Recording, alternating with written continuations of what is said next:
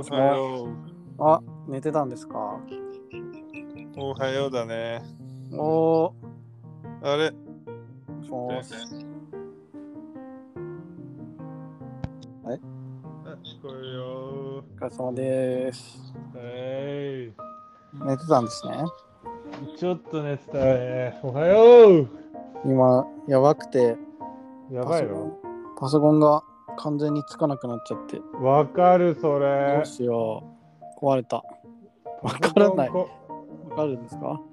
パソコン壊れることあるよね。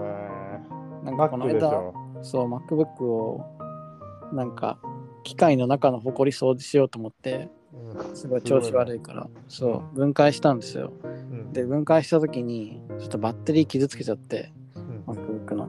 なんかガリってやっちゃったんですよ。で、なんかバッテリー、なんか一部だけだから大丈夫だろうと思ってそのまま放置して使ってたんですけど、うんなんかついに何の前触れもなく消えました。あもうダメだ。ー、すっげえ悲しいね、それ。すげえ悲しい。これもね、Mac のストレージがどうやっても満タンなんだよね。それはなんどうにかなりますよ。いや、もう無理なんだよ。あれ、ゴミ箱にボンボンボンボン捨てると、まうんた再起動すると、またマックスになってんだよね、ストレージ。何かがもう汚職されてんだよね。いつの MacBook ですか？7年前ぐらいだからもう結構限界なんだよね。なんとかね。まあ、顔それはなんかうん。うんハードウェアの問題ではなさそうだから、なんとかなりそうですけどね。そうだね。データが消えたら嫌だね。データはね。あ、でも僕データはね、一応バックアップ取ってるんで、なんで内部のやつで、それとも、なんかタイムマシンっていうのがあるあんですよ。タイムマシンやってるんだ。あれすごい取るよね。あれがまたさ、そうですね。あれはタイムマシンうん。タイムマシンをが外部ハードディスクでやるのが大事なんですよ。そう、外部ハードディスクでタイムマシンやってるって言うと、その外部ハードマシンがもう満タンになっちゃうんだよ、すぐ。まあ、それはね、それは満タンにし従いますからね。そう。うんあの、タイムマシンっていうのはね、もうほんと全部を取っとこうとするからね。戻れんだよ、あれね、すぐにね。確かに、そうそう、戻れるんですよ。何回かワードで助かったことがあるな、あれで。うんうんうんうん。いやー、困ったな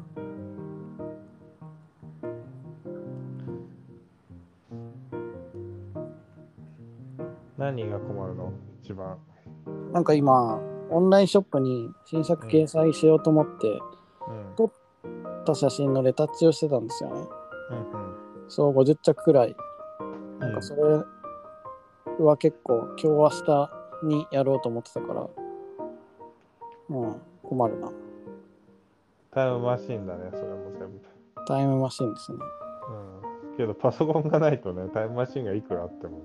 そうそうそうそう。うん。で、なんか正直必要なのはその、そのデータだけだから、全部、でさ、タイムマシンってさ、そんな分刻みじゃないじゃん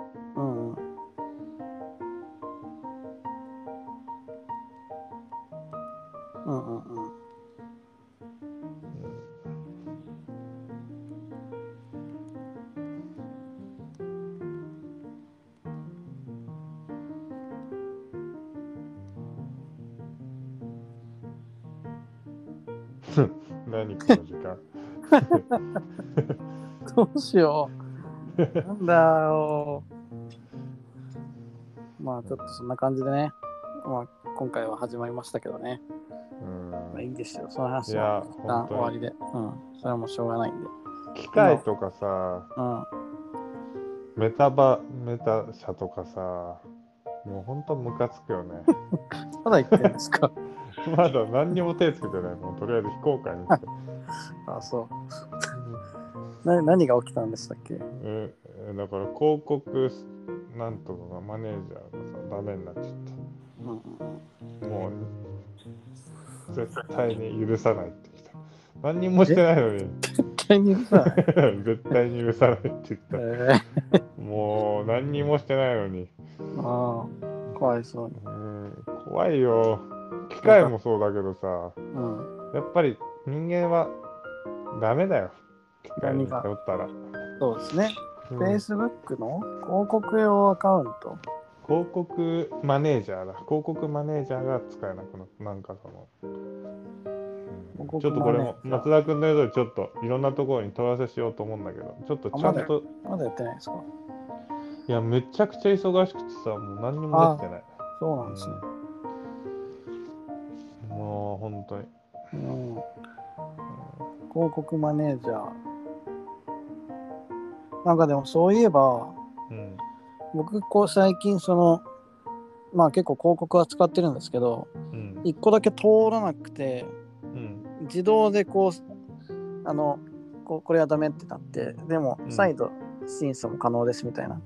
うん。で、その広告は、なんかコロナっていう言葉が入ってたから、多分。弾かれたんですよ。うんなのでコロナって言葉を入れるとね、広告に入れにくい気がする。うん。あとね、そう、いっぱいあるわ NG ワード、コロナもそうだし、うんうん。昔マスクっていうのもダメだったり、あ、そうなんだ。あとね、家、ハウスとかもダメなんだよね。ハウスがダメなんですね。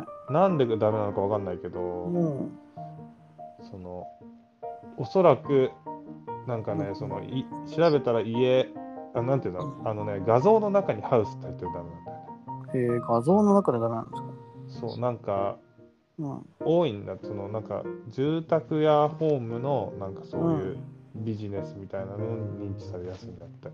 住宅やホームのビジネス？住宅ホームとかなんかわかんないけど、そういうのの、うん。なんだろう、その、詐欺サイトみたいなのがあるらしいの。へーなんかそうなんだよくわかんない。なんか、うん。本当にね、自分が大丈夫っていうのは信じちゃダメっていうのが、うなんかもうーん Facebook 世界の法律の中で動くから、そんなに厳しくないです。それだけじゃないですかね。結構いろいろ弾かれるんだよね。なんか NG ワードをふ踏み体質があるみたい。ああ、そうなんだ。うん、全然踏んだことないですよ。そう。うまあ何にも言葉書かないのがいいんだよね。ん、まあ、それは一番いいはいいけど、それじゃ引っかかりにくいですよ。うん、そもそも。もうダメだ。とりあえず多分、もう何にもやる気しないよ。ああ、そうなんですそうイね。ンターネットとか、ーネット、機械とか。インターネット機械とかね。うんなるほどね。そう。もう AI の世界にはついていけないね。最近なんか、ひろゆきの AI みたいなのもできました。ああ、あれ面白いね。あれ面白いですよ。うん。ひろゆき AI。ひろゆきのね。もうひろゆきってすごいよね。うん。なんか、こんな急に、ここ数年でこんななんか、アイコンみたいになると思わなかった。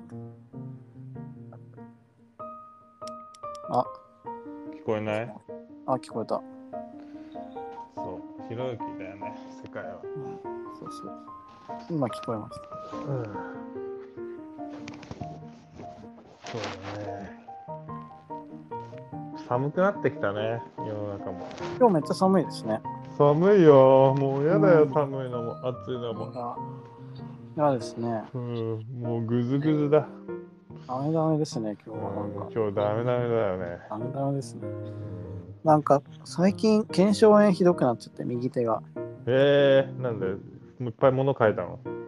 うーん、なんだろうな。もうとにかく腱鞘炎ひどいんですよ。手手紙書いてんの？あ、手紙は書いてないです。全然。なんだろうね、腱鞘炎って。パソコン、タイピングとか、まあトラックパッドとかスマホとかで、そうえですね。ー、スマホで。うん。俺は大変だ。大変だ。俺もう腰を痛めて。やあらだね。腰って痛いよね。腰痛いですね。う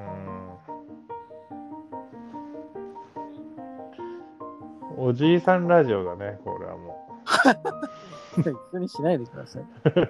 僕はお。じいさん。じゃないです。おじいさん。で腱鞘炎なん。て若者はならないよ。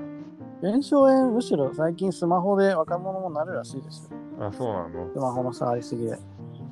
だなん。か、あれなん。ですよ。なん。か、今回のその、トーコレの映像発表で、あの映像制作を全部、スマホのアプリでやったので、かなり指先が酷使したん。ですよ。へえなんかまあ低温やけどみたいになって、で大体ああいうのってどっかが痛くなるとそれをなんか抑えるために別の変な筋肉使って結果的にどんどん全体痛くなるみたいスマホを持たないでやればいいじゃん、起きながらやれば。なああ起きながら途中からはやってたんですけどもう最初はなんかそこの発想もないくらいのめり込んでね23日もずーっとやってたから。途中からなんかそのスマホ用ペンとかうんそういうの使って当てながらやったりとかしてたんですけどうん。なんかもうその頃には時すでにお寿司でしたね。お寿司？お寿司お寿司ね。時時すでにお寿司。もう、それはあれだ。おじいさんだね。おじいさんじゃねえわ。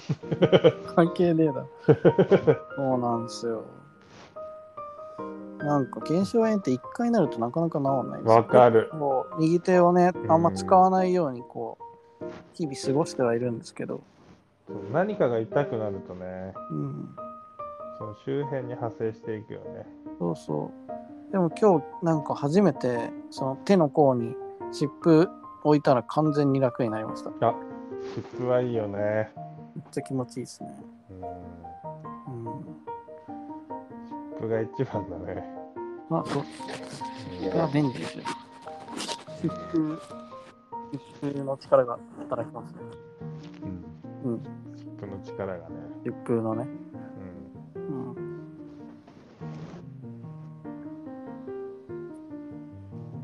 あダメですね今日は今日はね、ぐずぐずだね。ぐずぐずですねうん。なんか、眠いよね。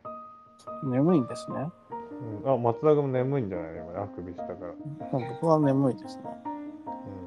うん、最近、よく寝れてる？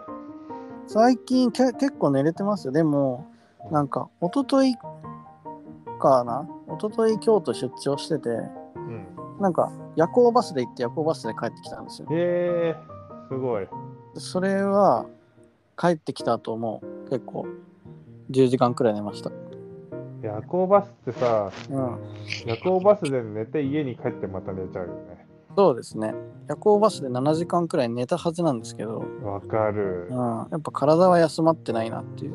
そうだね。でもある意味なんかその毎日のルーチンの流れだとあんま体が疲れないから寝つき悪いんですよ。うんうん、なんか京都で結構そのなんか酷使するような結局その夜行バスでて朝現地のさ銭湯とサウナ入って。え、どこ行ったの？京都タワーの下？京都タワーの下もうないですよあれ。あ、そうだ、なくなったんだ、あれ。じゃあ、そうなんですよ。近京都タワーの近くのとこのサウナ？そうそうそうそう。あ、俺もよく行くとこかもしれない。あの、まっすぐ行くとラーメン屋があるところ？えー、多分違うかも。あの天井に屋上があるところですよ。え？天井に屋上？屋上？天井に屋上って何？屋上に屋上に屋上にその露天風呂とサウナがあるセットであるところです。よなんかさなん、何回かあるやつところじゃない？清の湯。清の湯ってことです。かあー違うかも。駅からめっちゃ近くない？湯湯の宿正ウ朝からやってるでしょ？朝からやってるところですよ。じゃあ多分そこしかない気がするんだよな。であの朝からやってるところはもうそうですここしかないけどちょっと遠いですよ。あ、じゃあ違うかもしれない。俺がいつも行くとこ。誠の湯ってところです、駅降りて、うんうん右に曲がったところ。えーでも朝全然やってなかったですよ駅周りいや、そこね、サウナで調べないと出てこないんだよね。えー、銭湯、サウナなんだけど、お風呂があるんだよね。えー、そこ行けばよかったただ、そうだよね、そうだ、京都タワーの下なくなっちゃったんだよね。あそこすごい良かったんだけどね。そう。京都タワー行きたかったんですけどね。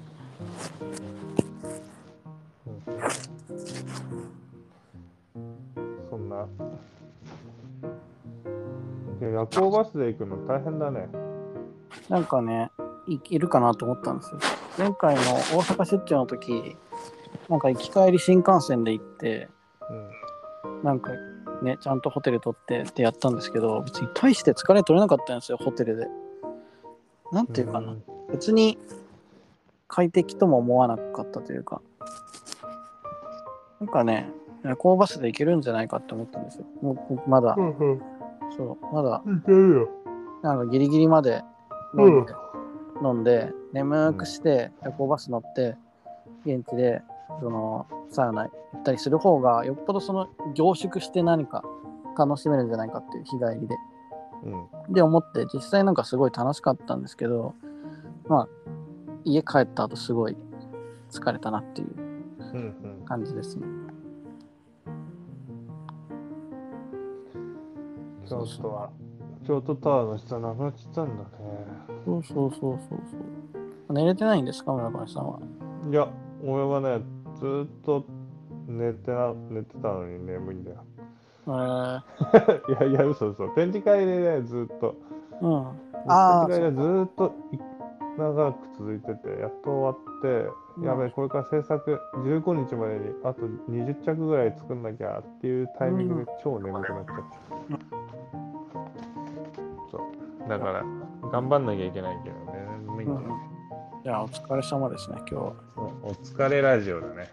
カレーラジオですね。お疲れラジオ。うん。そうそう。まあね。まあたまにはねそういうラジオがあっても。生々しくていいですね。まあまあまあましくてね。僕なんかその8月くらいの収録した分を今日聞いて、はいはいなんかそのあの公開用にうんちょっとその抜粋してなんかメモしようと思って5時間くらいのやつ聞いてたんですけどありがとう。うん長かったね。5時間はやばいですよ。うん。なんで5時間も喋れてんのって思って。5時間ってね、1日のうちのね、約5分の1だもんね。なんかでも5分の1って言うけど実際に起きてる時間は16時間くらいじゃないですか。うんうん。ってことは3分の1か。そうそうそうそう。3分の1喋ってたんですよ。ただ、面白い最近しゃ喋ってる？人と。最近は、でもそうですね、だからその京都出張の時にずっとその、まあそのし京都の仕事を企画してくれた人と半日くらいはずっと一緒にいたんで、その人とずっとなんかファッションの話とかしてました。じゃあそれ以外は一人だったんずっと京都は？それ以外はね、午前中から1時半くらいまで個人活動してました。何個人活動？えー一人で活動してなんか家、えっとね、着いたのが、現地着いた個の7時人活動っていうの？7時7時活動、7時、7時に着いたんですよ。うんこ個人活動と言わないか。こ個人、個人行動か。うん一人行動。うんまあ、そうしてて。でうん7時から1時くらいまで、うんそうそうそう。うろうろして、で、その人と会って、軽く仕事の打ち合わせして、うん。3時からその京都の展示会行って、で、6時からなんかその京都の人がなんかあ開くパーティーみたいなの参加して、で、3時間くらいそこで食べて飲んで、で帰ってきた？ので、ラーメン食べて帰りました。えどこで食べたんだねラーメン？うん。ラーメンは京都駅の近くの、あなんか、どこ？福丸あ、違い新。福祭館新福祭館も行ってないですね、行きたかったけど。の隣のとこ？ろじゃあもうえどこなの？ラーメン屋ってああ、そこも行きたかったけど行ってないです。いや全然有名じゃないですよ。へえなんだったとりあえずラーメンが食べたいって京都っぽいな、京都ラーメン研究所行きました。えー、何それ知らない まあ知らないでしょうね。だからなんか駅、にあるの？駅の近くにありました。でもう11時くらいに行ったんで、うんその時間にやってるのはそれくらいだったんですよ。へえそう本当はね、うん、新福祭館とか行きたかったんですけどね。まあ、京都ラーメン新福祭館のね何でもいいよ。焼き飯が美味しいんだよあ、美味しいですね。黒いやつですよね。黒いやつそうそうそうそう。最後に食べたのも京都住んでた時だから、ほぼ覚えてないですね。新福祭館の隣にあるの何ラーメンだっけ？本第一朝日であ第一朝日だそうだ思い出しただこのスタイルのラーメンが結構京都ラーメンってどどこにでもあるじゃないですか。うんそう別に正直このスタイルだったらまあ何でもいいかなって思っていろんなところで食べてました。へこのなんか背脂が乗って醤油でネギ大量に乗ってえ薄い豚バラチャーシューがいっぱい乗ってるで、熱々のね、そう、京都って感じですよね。うん、油浮いてる感じのね。そうそうそうそう。怪力屋、怪力屋に行きました、僕は。怪力屋か怪力屋ってラーメン？うん。何それどこに京都、京都北白川、北白川ラーメン。まあ、そういう、もう第一朝日と同じような感じで。うーん。で、怪力屋行って、そうそう。なんかさ、チェーン店のラーメンあるじゃん、京都の。ありますね中華で、中華で、中華屋みたいな感じの。大楽園みたいなやつでしたっけ？そう、なんかそんな感じの名前で、うんなんか京都にしかないっていうか。あれも美味しいですね。そう京都ってさ、あんまり美味しいものないじゃん。こんなこと言ったらあれだけど。うん。なんか、なんて言うんだろう。ちょっと、なんて言うんだろうな。京都で美味しいものっていうと、うんなんかラーメンぐらいしか出てこないんだよね、いつも。あれ？ちょっと待ってください。京都後楽園。あれ？後楽園って、後楽園チェーン店でどこにで後もある。楽園は東京にあるやつか。そうだよ、どこにでもあるよ。違うわ。京都のチェーン店は、違う。後楽園じゃなくて、そんな感じだけど、後楽園は違うよ。うちの近くにもある。ああれは別にいいいいですよ、別にうんね。安いラーメンやね。そうそうそうそう。うんあれも最近なんか、あれ、ロボットがあなんか届けに来るから嫌なんですよ。えー、猫猫猫ロボット？そうそうそうガストみたいな感じ？そうそうそう。あれ嫌じゃないですか？あれさ、なんか人によって、なんか人が来る場合とロボットが来る場合があるじゃん。ああ、ありますね。来来亭だ。来来亭。あ、来来亭、そうそうそう。来来亭めっでちゃ美味しいし安いですね。うんネギ入れ放題。うん、あ、そうそうそうそう、来来亭。よくそう連れてってもらったな。うん来来亭いいよね。そう猫がね。そう猫猫猫ロボットが、え、なんかさ、あれが来たときテンション上がるけど、人間が来たときなんだよって思わない？逆にえ、思わない？さっきあんな AI 嫌いとか言ってたのに、あんいなや、だけどさ、そうだよ、確かに。松田君の言う通りだ。あいつは嫌だ。AI 嫌いだ。感性がないですね。あいつこそ嫌いですよ、僕は。けどさ、なんか、うん。可愛くない。さ最初行った時テンション上がるじゃん、あれ。最初のットだって。最初の1回だけじゃないですか。最初の一あ回だけだよ。ロボットだってなったんだ。うわ、ロボットだって思って。じゃあ俺も頼むっつって山盛りポテト無理やり頼んでさ、あ、猫来るかなって思ったら人が運んできてすげえ嫌だった記憶があるんだよ。それはまあ嫌ですね。そうそう。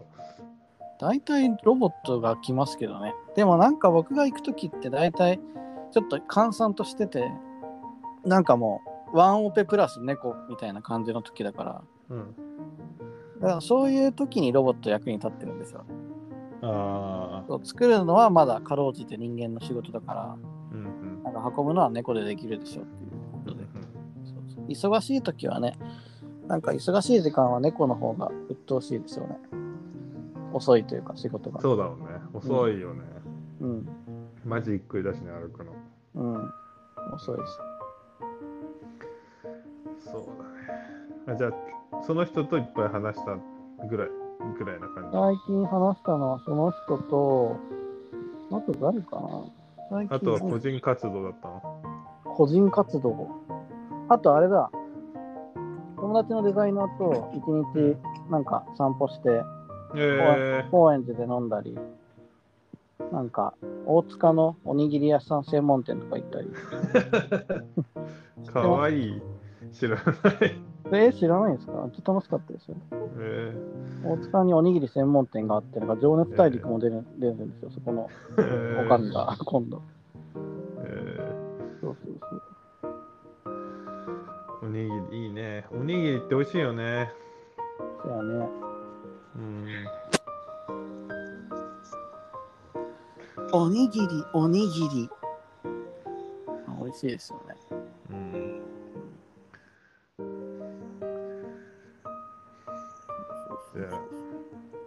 それおにとぎ、りとラーメンだ。うん。ごめんごめんごめん。うんあとは、あれだ。あのーオペラ見に行きました。お、うん。オペラ座の怪人だね。そうそうそうそう。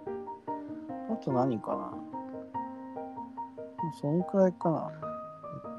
あー、あとちょっと久しぶりに、6年ぶりくらいに、なんか会う友達と会って、ちょっと2時間くらい飲んで楽しかったですね。えー何食べたの？えー、もつ鍋食べました。ああ、もつ鍋いいねう。まかったですね。確かにね、ちょっと暑いぐらいで食べるもつ鍋がいいんだよね。冬もいいけど。そうですね。暑いくらいの時に冷房が効いてるところで食べるのがうまいんですよね。いいよね。ねうんもつ鍋から、そこはなんてお店なの？そこはなんか金吉祥寺のなんかお店であんまりあの名前は覚えてないです。その子が教えてくれたんで。なるほど。じゃあ、もつ鍋とラーメンとおにぎりだね。松田君の最え近の。ーっと、そうですね。あと中華料理とかも食べましたよ。まあ、中華料理いいね。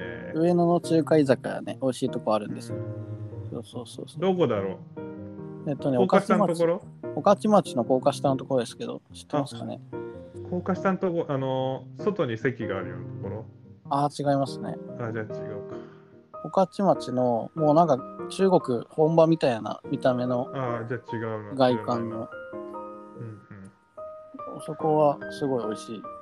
えー、本場の中華みたいな。そうです。ローシュ、ローシュホっていうところです。うーんローシュホ。なるほどね。は美味しいね、ご飯は。い。なんか美味しいもの食べました？何食べたかな？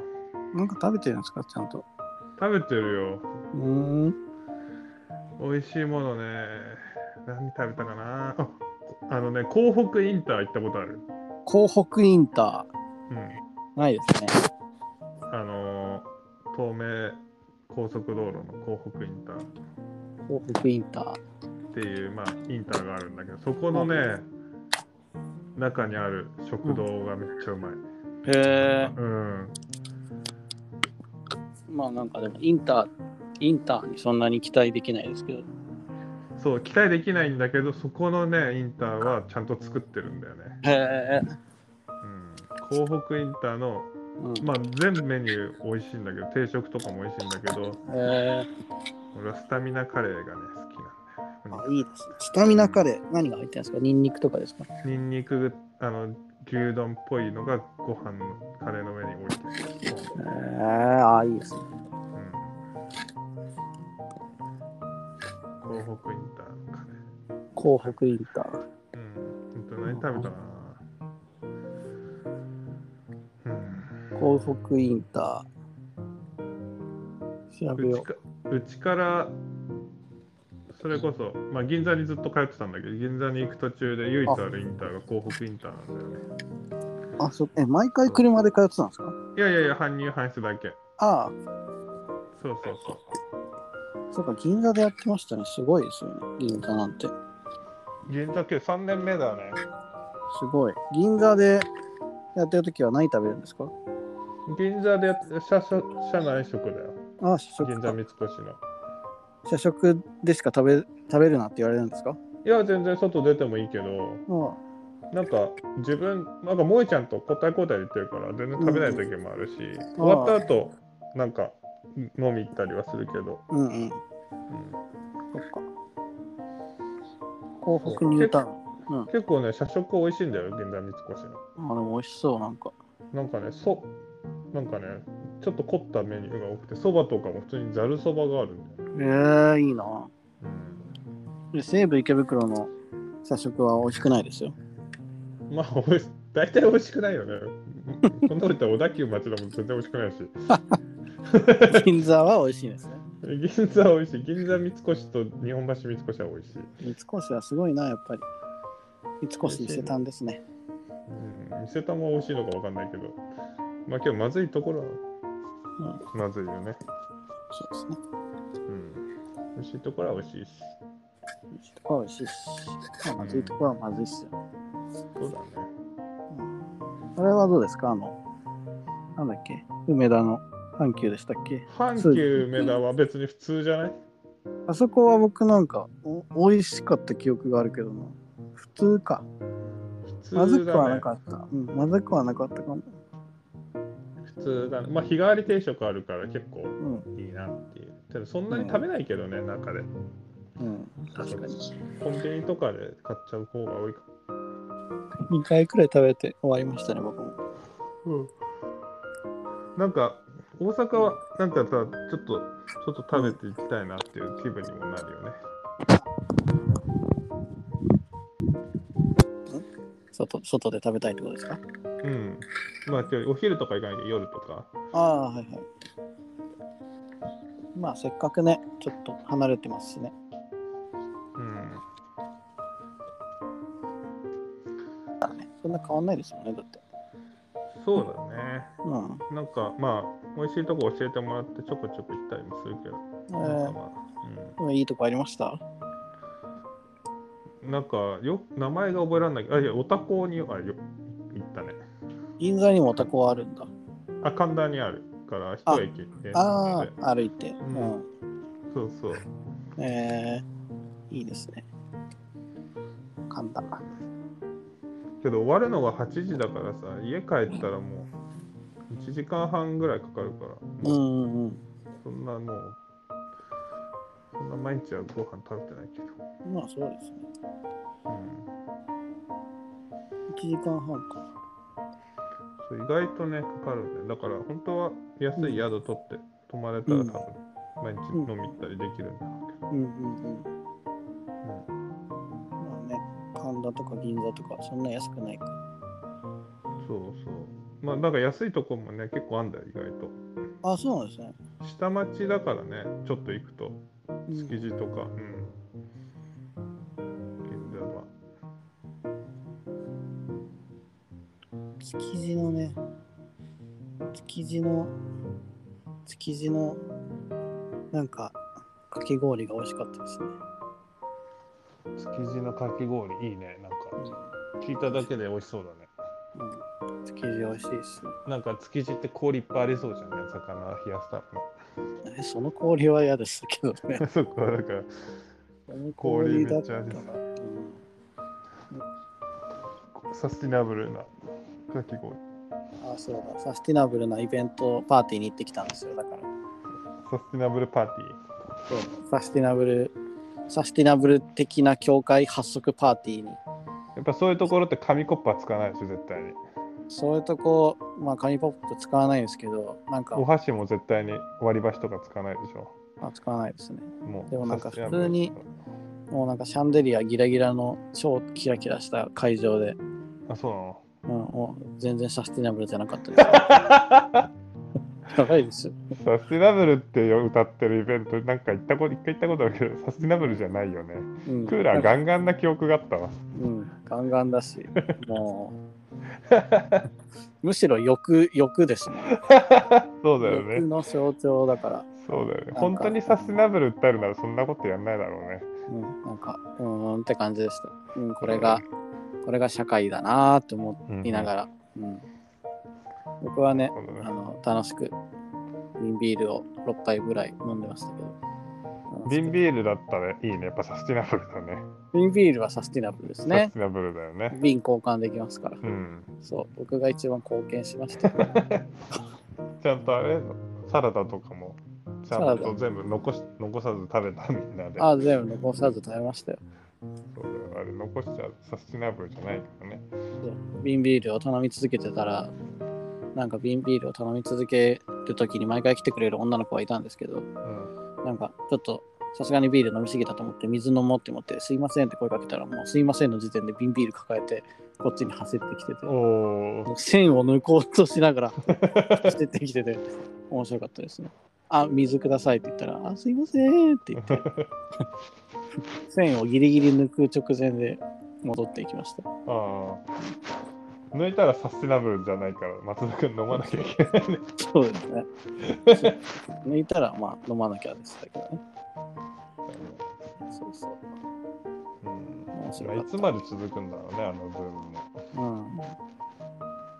まあ、本当に経営の人たちだなって感じでしたね。サスティナブルというよりは、経営の中でそういう社会的意義を、ま、いかに混ぜられるかで経営成功してるよしっていうよしって。会合、うん、そういう世界でした。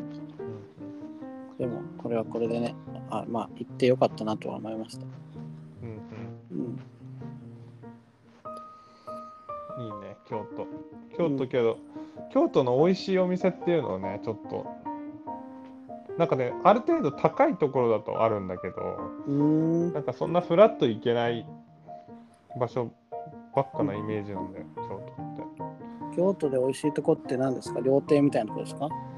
そう、なんかそれこそ連れてってもらわないといけないような場所でうん、うんうん。なんか料亭みたいなとことか、大万歳とか、うんもちろん美味しいんだけど、うんなんか自分一人で友達と行こうっていう感じでもないような場所。うんうんうんうん。だからもうちょっとした、あれですよね、社交の場として機能するくらいのところですよね。おうん美味しいから行くレベルじゃないというか、そうけど多分あると思うんだよねそういうところも。あんま知らないだけで。結局ラーメン食べちゃうもんね。京都で僕住んでた時は、めちゃめちゃ美味しいうどん屋が家の近くにあって、そこばっかり行ってましたね。関西風のうどん？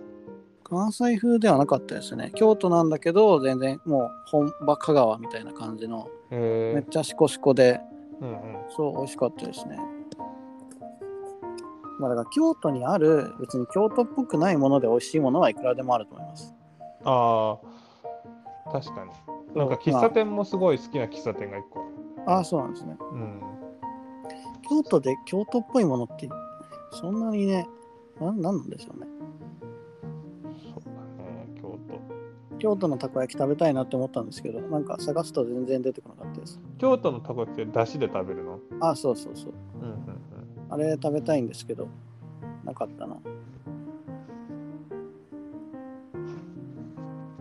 そうなんかちょっと一昔前は、ああいうなんか天然氷のちょっとおしゃれなかき氷って京都にしかなかった気がするんですよ。ああの一回ガーって食べても頭キーンってしないやつそうそうそうそう。うんうんなんかこだわりの高いかき氷みたいになって、はいはいはいあれってもう全国ブームに今はなってるけど、うんなんか本当に7、8年前、僕が京都住んだ時、9年くらい前とかは、京都だけだった気がする。あの鴨川の水でしか作れないってこと？鴨川は汚いですよ。あ あ、ドブですよ。ドブ川ですよ。鴨川にね、ちょっと久々に行こうと思ったんですけどね、ビールでも買って。鴨川の方じゃなかったんだ場所は。鴨川の方だったんですけど、鴨川、えっとね、僕は鴨川沿いにまでは行かなかったです。うーん。二条城行く前は河原町とか、はいはいはい。うん。けどまあちょっと歩けばもうちょっと歩けばって感じだった。結構もう、あの、分単位で行動してました。あの大丸とかの方でしょ河原町って。あの、阿長っていう、京都のね、ちょっと昔のゲームが置いてあるゲーセンがあって、そうそこであのゲームやったら、あのね、ワンコインで各ゲークリアできて、気づいたらもう待ち合わせの時間になってました。よ。すごい。なんか青春だね。うん、そうそう。マーブル VS カプコン2っていうね、ああやってた記憶があるなとか友達がやってたのを後ろで見てたなきっあ、と本当ですか。ウルバリンがウルバリンがね。爪がポンポンポンって折れるんだよねパキンってあ、そうそう。ペーンってなってね。うんペーンってなってねそうそうそう。楽しかったな。あのーケーブルっていうやつがいて、うんサイクロップスいるの分かります？はいはいはいはいあの目からビーム出るやつ。うんあいつが将来的に自分のその奥さんとミュータント同士のミュータント同士のうん。奥さんと結婚した後の息子がうん。その現代にタイムスリップしてきたやつっていう設定なんですよ。ああそうなんだ。そいつが一番強いんですよ、ケーブル。へ。え裏裏キャラみたいな感じなの？いや、マーブル VS. カプコン2では、そいつが割と主人公くらいのやつうで、んまあまあ、なんだろう。コミックの中ではすごい人気だけど、日本ではまだそんなに出てないキャラクターです。うーん。なるほど、そうそうそう。うん。そうそうそうゲーセンにさお菓子が売ってるじゃんちょっと。スナあー。ック菓子みたいなの今もないのかな。うーん、あるとこはありますけどね、僕が好きなとこで、あの、吉祥寺のね、スーパーポテトっていうとこは、そこすごいですよ。そこね、500円か1000円払うと、お菓子食べ放題で1時間ゲームやりと放題なんですよ。えー、お菓子食べ放題ってどういうこと？だなんか駄菓子がいっぱい置いてあって、駄菓子えとーかドリンクとか、それ全部食べ放題でゲームもやりたい放題なんですよ。それあれだね。500円分の元取りたくなるね。まあ取れますよね、全然1時間で。うん。なんかそこのゲーセンで、うん、すごい好きなクイズゲームがあるんですけど、うんなんか子育てエンジェル2みたいな。うん。子育てマイエンジェル2みたいな。赤ちゃんから育てて、なんかどんどんその、教育方針とか選べて、うんそうそうそうそう、どんどんその20年単位くらいでやるから、すんごい時間かかるんですけど、うん。だいたい普通にもう30分くらいで2000円くらいかかるんですよね。普通にやると。うんうんうん。それが昔の500円だか1000円でできるんだ。そうそうそう。昔のゲームだからね、なんか30年くらい前のゲームだから、もうなんかクイズの、その、わかるでしょみたいなところがわからなすぎるんですよ。その,と、うんうんその当時のヒット曲の作曲者は誰とか、はいはいはい、はい。なんと。かの CM の出演者は誰とか、はいはいはい。わからんってなる。はいはい。それはそれで面白いんですけどね。うんうんうん。あ時代を感じて、時代だって。なんか当時そういうのあったよね。ね犬育てるやつとかあったよね。犬、犬服だっけ？うん、犬、犬、犬服？犬服だったか気がするけど、なんか犬育てるゲーム。そういうふうに。その赤ちゃんから選択してって、途中でクイズ答えながら、えー、うん、同じような感じ。なんかそういう育成系のゲーセンゲームあったね。なんあ、か本当だ。すくすく犬服、クイズバラエティ。あ、そうそうそれ。1998年。えー、すごい昔ですね。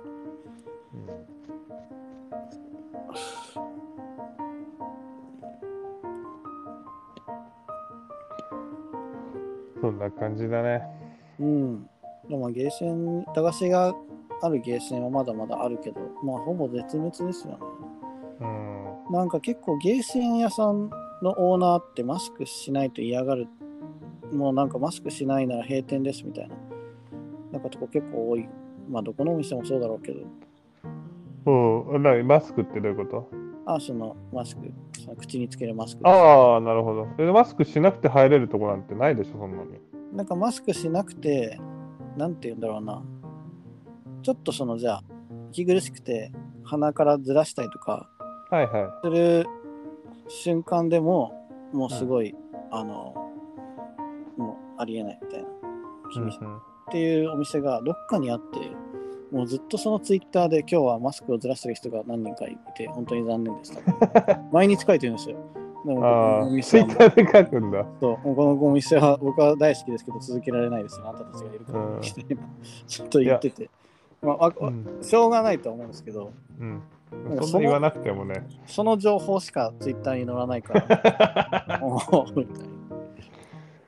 けどなんかマスクし、すなんだろう、マスクの話だけすると、マスクししてくださいってお店側が言ってくれるって俺結構いいと思うんだよね。うんうんうん。なんか嫌な人も絶対いると思うし、そうですね、確かに。別にしてもしなくても俺もど正直まあどっちでもいいかなと思うけど、んんうんけど嫌な人がいるんだったらしてくださいって言ってくれるマスターがいるってのはいいよね。確かに。ゲーセンフロアマス、ターが。うん。そうですね。それが仕事ですもんね。うん。確かに。なんかお店とか、まあ百貨店とかもそうだけど、うんうんうんうん、うん。言えないですよいね。そう言えないからね、こ同じ空。間の、うん、うん。ちょっと嫌だなって思ってる人でもお客さん側はね。なかうなかん。確かに確かに。そうそう。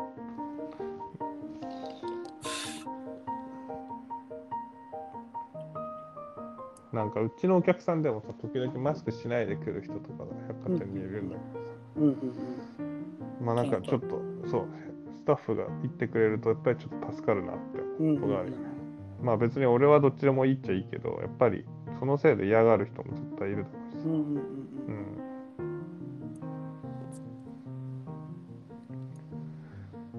まあいつまでマスクするのかよくわかんないけど、なんか、なんか日本がマスクやめる流れが僕はなんとなくもう見えてきたんですけど、あ、見えてきたの？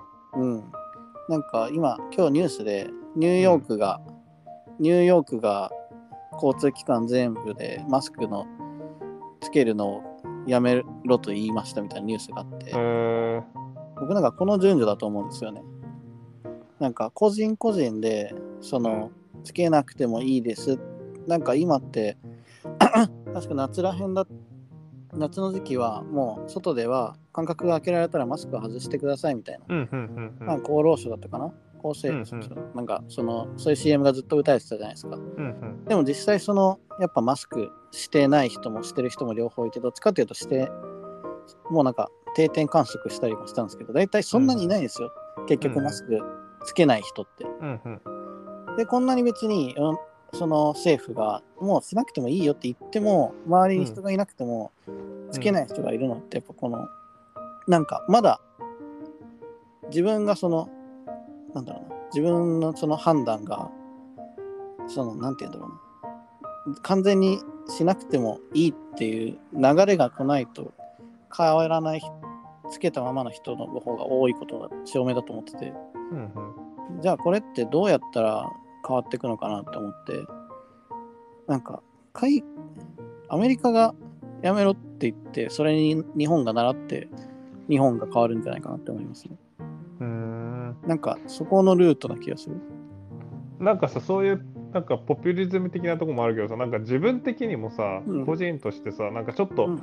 マスクしてないと気持ち悪くない？なんかわかんないけど自分あが全然ないですね。あないんだ。別にマスクしなくても、なんか俺だんだんその洗脳されてんのかわかんないけど、うんうんうんうん。なんかしちょっと俺コロナってな自分はなったことないんだけどさ、うん。あおそらく。うん。その熱出たりもしてないんだけど、うんなんかなるんじゃないかっていう恐怖心が若干で自分がマスクして相手がマスクしてるかどうかは、まあ、そんなに、うだけどなんか自分がマスクしてないとなるんじゃないかっていう。へえ。なんかどっかに自分の脳のどっかにうん。自分はマスクをずっとしてるから大丈夫だったんじゃないかっていうふうに多分思ってるんだよね。あそっか。まあずっとしてるとそうなるのか。うんまあ、もちろんその外で夜ね一人で本当に深夜とかに散歩する時とかは絶対し、うん。そんなしないけど誰ともすれ違わないから、だけど基本外に出る時は絶対マスクするしうんうんうんうん。自転車でどっか行く時も絶対マスクするし。あ自転車に乗ってる時もマスクするんですね。あマスクずらしたりはするけど人がいなかったら。うんうん。だけどマスクは絶対持っていく、なるほどなるほど。うん。そっかそっかまあ、よくわかんないですなんかうん。まあとにかくコロナにはなりたくないなっていうのはあるよね僕は、うんうんなんかでもやっぱりつけてる方がもう安心するっていう人は全然いますよね。うん。なんか別にその欧米と日本のその表情の作り方の違いみたいなの見たはい。はことあります、いわかんない。なんか欧米人って口元で表なんか表情を表現するんですよ。何を思ってるか。うん。だからなんかアメリカとかって全然そのマスクしようっていうその世の中のコロナに対する流れもなんかすごい対応が遅かったらしくて。うん本当にそのなんだろうな。そもそも風邪とかでもマスクをするような文化じゃない。うんうんでも日本人のその表情の方法って目元なんですって。口元じゃなくて。目で表情を表現する気持ちとかを。うん。だからマスクしてることがそんなに苦じゃない人が多いというか。うんうん。むしろ口元なんて見られたくないくらいの。っうんうん。ていうなんかなんだろうな。国民性とか表情の作り方とかなんかそういうもうちょっとなんか恥の文化とかっていうのも混ざってマスクむしろ嬉しいって思ってる人結構なんかいる気がするんですよ。あなんかもあそそうだね。うちょっとそのなんて言うんだろうな。じゃあしなくてよくなるしね。うん、なんかルッキズムみたいな問題はあるじゃないですか。なんかその美しい顔が可愛いから、うん。そのちょっとそのチヤホヤされたり、何かこうサービスを受けるような、じゃあ、うん。そういうなんかまあ、なんて言うんですかね。まあ、なんか人間のもうちょっと奥底にあるような、自然にやってしまうような差別意識みたいなところが、マスクしてることで結構そのフラットになるじゃないですか。その状態の方が居心地がいいって思ってる人もやっぱいるし、なんかマスクしてる、前も話したけど、なんだけど、マスクするようになったから自分の好きな服着られるようになったみたいなうんうん。のもいたりして、うん。からそういう人からしたらマスクなくなることって、そのじゃあアメリカとかヨーロッパみたいに、マスクなくなる社会求めてないんですよね、もはや。うんうん、だから、なんか自分も花粉症がほとんどだからマスク結局するんだよね。うん、そうなんだ。ただ僕はね、別になんかマスクばっかの生活嫌だなとか、うんなんだろう、マスクみんなもうしないせ国になればいいのにみたいに別に思わないし、みんなそれぞれ自由でいい、いい、いいと思うし、うんなんだろうな。でも、そのアメリカみたいに、別にマスクが本当にない世界に早く戻りたいまで思う、その、なんか理由もそんなにないなっていう。うんうん。だからなんか、もしかしたらもう向こう50年くらいずっとマスクつける国になるんじゃないかとも思ってます、ね。こうん、なんかそう自分もねマスクがなくなるっていうのがのう、いまいち想像できないよね。そうですね。うん、なんか結局してる気がする。なんかなんか、あ本当にってもなくてもいいよっていう状況だった時に、あるのを選ぶ人の方が多そうじゃないですか。うん、俺もそんな気がするね。し、なんかコロナが多分絶対なくならないから、なんかそれを言い訳にずっとつけられるっていうのもあるし、うんうんうん、そのしたい人に関しては。コロナってめちゃめちゃ言い訳になるじゃん。そうですね。なんかめちゃめちゃ言い訳になりますね。めちゃめちゃもう言い訳作りの一番みたいな感じになってるうんよ、うんうん。何でも正当化できるというかね。そうそうそうそう。あ、コロナが落ち着いたらまた会いましょうねとかさ。うんうんうんうん。コロナがちょっと気になるから、どうのみたいな。ねそう そうそうそうそうそう。なんか、なんかちょっとね、うんわかんない。これが日本人的なのかわかんないけど、なんかその言い訳がなくなるっていううんのがちょっとね、みんなどうなんだろうね。うん。だからその完全になくなりましたとも言えるものじゃないから、その徐々になくなっていくから徐々に外していこうねみたいなことうん。にならないんですよね。うん。うん徐々になくなっていくくらいだったらずっとつけてますっていう感じですね。うんうんそうだね。うん。ヨーロッパコロナとかアメリカって今とないの？今どんな感じなの？コロナっ今ありますよ、別にまだ。て。結構流行ってるの？うん、どうなんだろう。コロナ飲み薬16日から一般流通。新型コロナ、飲み薬があるの？うん、新型コロナ4日。感染者1万6000。うおすごいね。でも、先週から、えーっと、4000人減ってて、先々週からは、1万3000人減ってますよ。えー、だからまあちなみに近場でいる、コロナになった人。近場では、誰かいたかな？誰かいたかな？僕なんか、僕の知り合いの知り合いはコロナになってるんですけど、僕のうんうん。み身近な人、誰もなってないんですよね、かなり。ああ、そうなんだ。そうなんかね、なってないんですよ。で僕も全くなってないし。なんかコロナってさ、そうちょちょうどこの間、銀座行った時近くにいた人がさ、コロナになって、うんコロナ明けで来てた人で、うんうんなんかもう大変そうだったね、すごい。コロナ自体はそんなに大変じゃないみたいな、うんうんまあ大変じゃないって言ったら語弊があるけど、まあ熱が出て、うん。うん。まあ多分風邪っぽい感じなんだけど、終わった後も本当ね、マジで鼻水止まんなくなるらしくてさ、あまあ人によるんだろうけど、うんうんうん。ずーっと鼻水ズーズーやってて、でえー。頭回んないみたいな感じで。えそうで、これがいつまで続くかよくわかんないっていうのがすごい嫌だなってーうんうんうんあれ辛そうだったね。うんそういえば、もう半年くらい会ってない、うん。その取引先のバイヤーさんが、うん。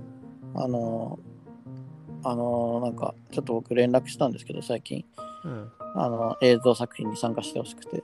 うん。で、そしたら、まあ、2週間くらい返事なくて、すみませんって言われて、うん。あの、コロナで体調崩しちゃってましたって。うん。で、本当は、もうなんか、一応その、治ったは治ったんですけど、後遺症がずっとしうん。どくて、なんか結構何もできなくて、仕事も辞めたんですみたいに言われて。へえ。あお店を閉じたってことなの？バイヤーさんだから、その取引先の、その大きいお店の中のバイヤーの一人なんで、おはい。店は閉じてないです。その人が辞めたっていうことで。うん。そうなんかめっちゃ聞く。仕事が全然なんかねぼーっとしてやる気出なくなるから、そう。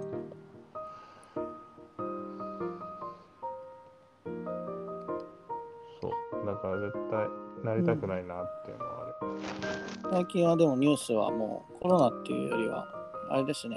国葬問題と保育園保育園どうのこうのばっかうちテレビがないから分かんないんだよね。あそうなんですね。じゃあ何？今保育園？な戦争とかやってないの？あ、ウクライナと国葬と保育園ですね、大体。なんかね、うんすごい都市伝説みたいな感じで聞いてもらうとうれ嬉しいんだけどさ、はいはい。うちってうちの地域ってまあ米軍基地が近くにあるから外人めっちゃ アメリカ人が多いのね。うんうん。まあ減りつは減ったんだけどそれでもううん。自分の裏に住んでるのもアメリカ人だしその隣に住んでるのもアメリカ人だし。うん。でなんかね戦争が始まる前動きがあるのその人たちの。なんか移動があったりとかうんうんその人事異動が多分あるんだよね。でうんうんうん。うちよりも岩国が今結構米軍が受け入れてるところで岩国って岩国。岩国って基地があるんだけど。うんうんうん。で厚木から岩国に移るんだよね。あの、うんえっとウクライナが始まる前もちょっと動きがあって。えで多分なんか起こると思うよっていうは話。ー、え、どういうことですか？でうちの裏にいるアメリカには2人とも引っ越してちょうど一昨日ぐらいに、はいはい。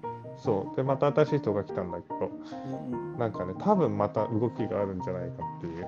ああ、もうその前兆として、もまあ台湾でなのかえだからウクライナの次の何かが起こるっていう前ー、兆が、えそう。なんか肌感としてなんかね今までずっとそんな感じ。あのイラクの時もそうだったし、ー、えうん、ー、あ、その新しいことが起きる可能性ってことですか？そう何か動きがあるっていうアメリカ軍の、えうん、なんか飛行機の飛ぶ量も増えてて今すごい、ー、えうん、ー、すごいですね。半径50メートルの世界で世界、そうそうそうそ世界の情勢見えてくるの。う。なんとなくウクライナの時は確実にもう本当になんか起こるっていうぐらい飛行機飛んでて。面白い。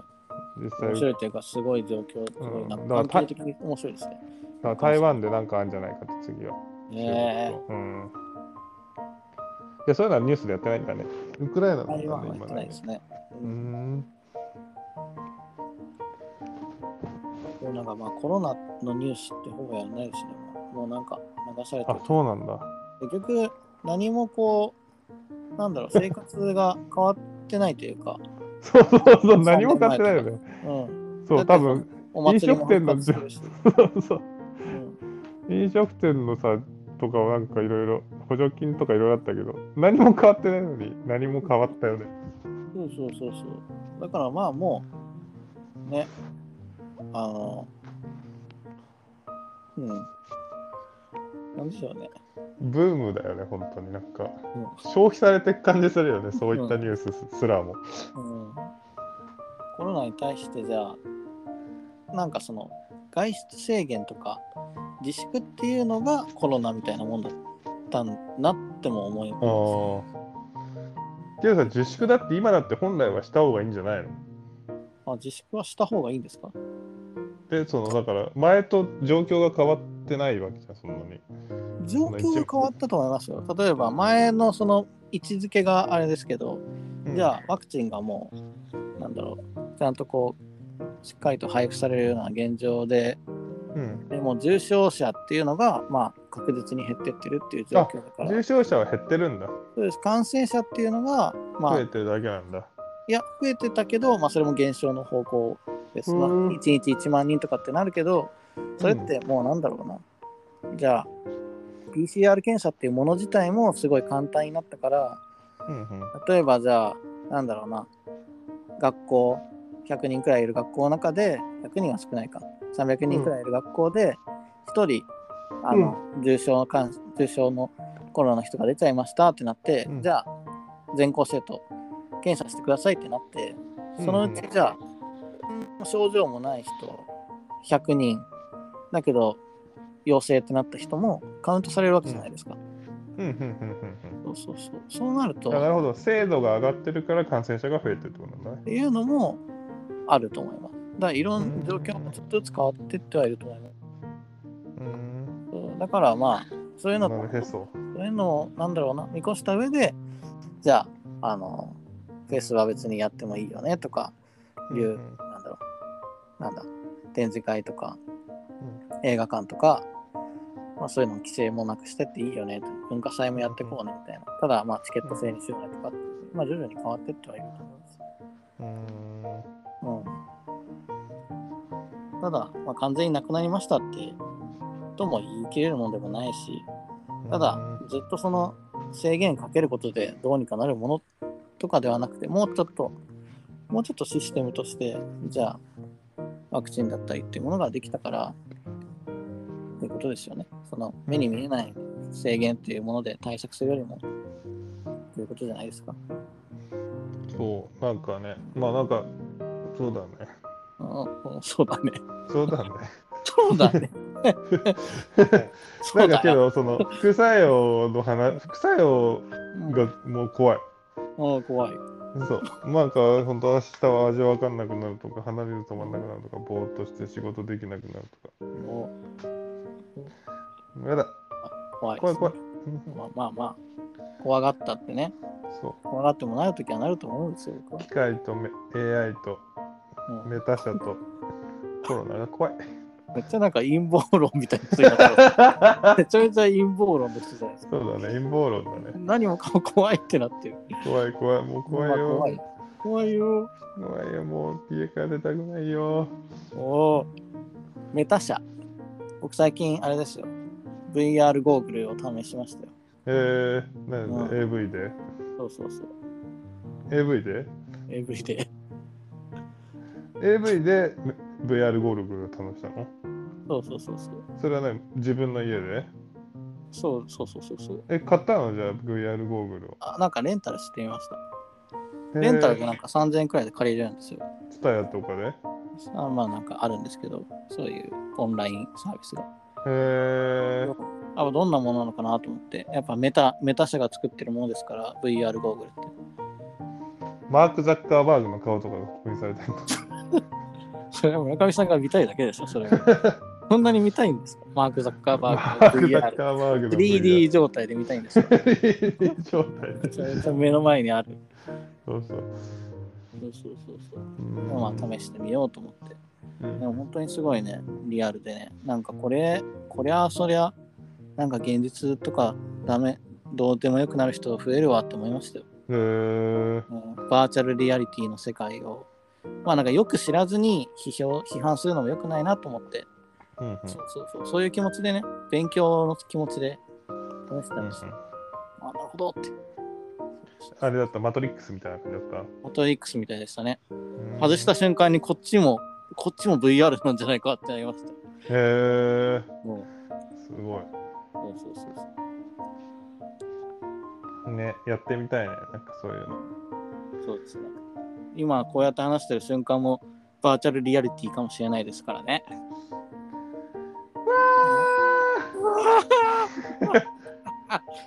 うそう モーフィアスがね、出てきて。そうだね。うん。そうそうなんかそういうのの服を作るんだよね、みんな。そういうことですか。ああ、まあ今その流れですよね。うん。今というかちょっと前って感じもしますけどね。うん、だ僕なんか一足遅れてる感がすごいあるんですよ。VR ゴーグル、VRAV っていつからあるんだろうって調べてみたら、結構前だよ。2017年くらいからある。そうそう。俺が2016年ぐらいの伊集院光のうんうん。深夜のバカ力を最近聞いてるんだけど、えー、それで伊集院光がちょうど VR ゴーグルをうんうんうん。試して、うんで、AV でやったっていう話が。やってたから、多分それぐらいだろうね。そうそうそう。だその時の2017年くらいの AV と最新の VRAV を見か見なんか見比べてみたんですけど、うん。やっぱ進化してますね。うんうんなんか立体感が全然違いました。なんかね、よくわかんない。難しいな、VR。バーチャルリアリティの略だね。バーチャルリアリティけど VR で今、その、うん、ね新福菜館食べたいって思って食べれたらいいよ。何？何、だから今ラーメン食べたいなって。うん、もうあ、VR で。VR でもいいから食べたい。VR でもいいから食べたい。ああ、いいですね。うん、うん手元でカップラーメン食べながらね。いいですね。あ、でもそれって絶対に味変わると思います。なんか、匂いとかね、感じてくると思いますよ。うん。うん。そうだね。そうそうそうそう。そうそうそう。じゃあ、松田君は、おにぎり食べて、はい、京都でラーメン食べて、そうそうそう。VR して、そうそうそう。もつ煮込み食べたんだね。そうそうそうそう。でとこれですね。とこれの映像をね発表して。あとこれも VR にすればよかったのに。VR なんて持ってる人全然いないでしょあの。え、あれなんかできないの ?VR の、あ、とか VR の例えばその AV を普通の携帯で見たらどうなるの？なんか VR の AV の動画のあり方って球体なんですよ映像の形が。うんうんうん。その真ん中はそう例えばそのそれを映像で見るとうん。それをスマホの 2D で見たりするとうん。真ん中がこうなんて言うんだろうその魚眼レンズみたいな感じですよ、はいはいはいはい。うん、真ん中は普通に映ってるけど外側に行くにつれてうんブワーンって広がってるみたいななるほど。それをゴーグルで見ると目は球体だからその立体視されるっていううーん。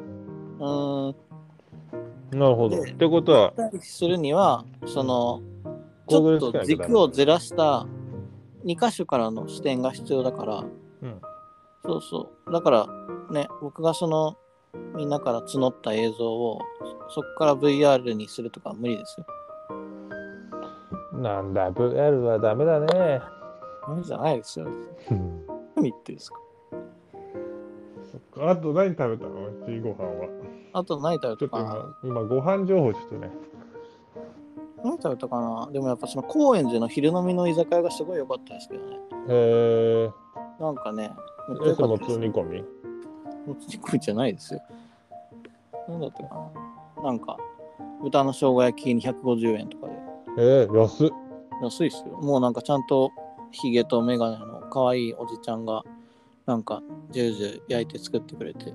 そんな安いのに高円寺の 未完成とかある通りわかりますかね？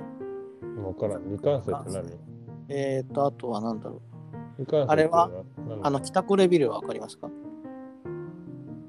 北コレビルは、あの、あ、商店街の方？えー、商店街？商店街何個かあるじゃん。なんとかありますね。なんかこう、高架沿いに、東中野に向かっていこうじゃない？えー、東中野、なんで、なんでな高円寺の隣中野なのに、中野飛ばして東中野に向かってるんですか？確かに。なんか、ま、東中野近くなかったっけ？大通りまで出てまっすぐ行くと違ったっけ？中野の次が東中野ですよ。そうだよね。高円寺、中野、東西中野。西ですね。西側に、東高円寺だ。東高円寺に向かっていこうかな。なんかそうそうそうそう。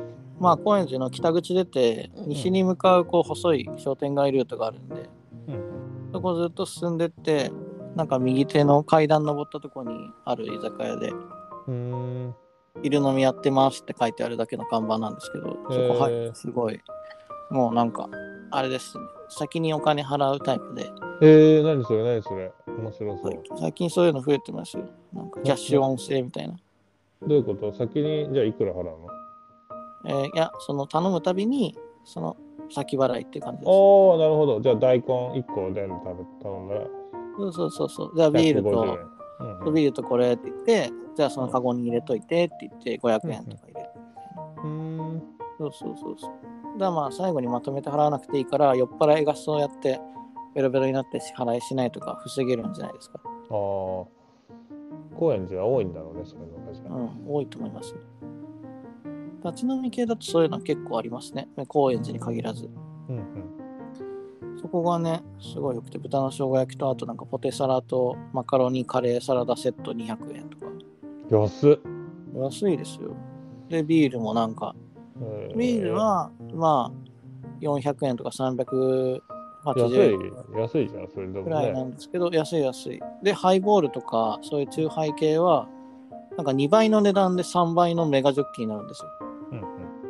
うんうん。だからまあ、一杯お得ですよね。うんそうそうそうそう。うん、いいね。いいですね。たまたま入ったんですね。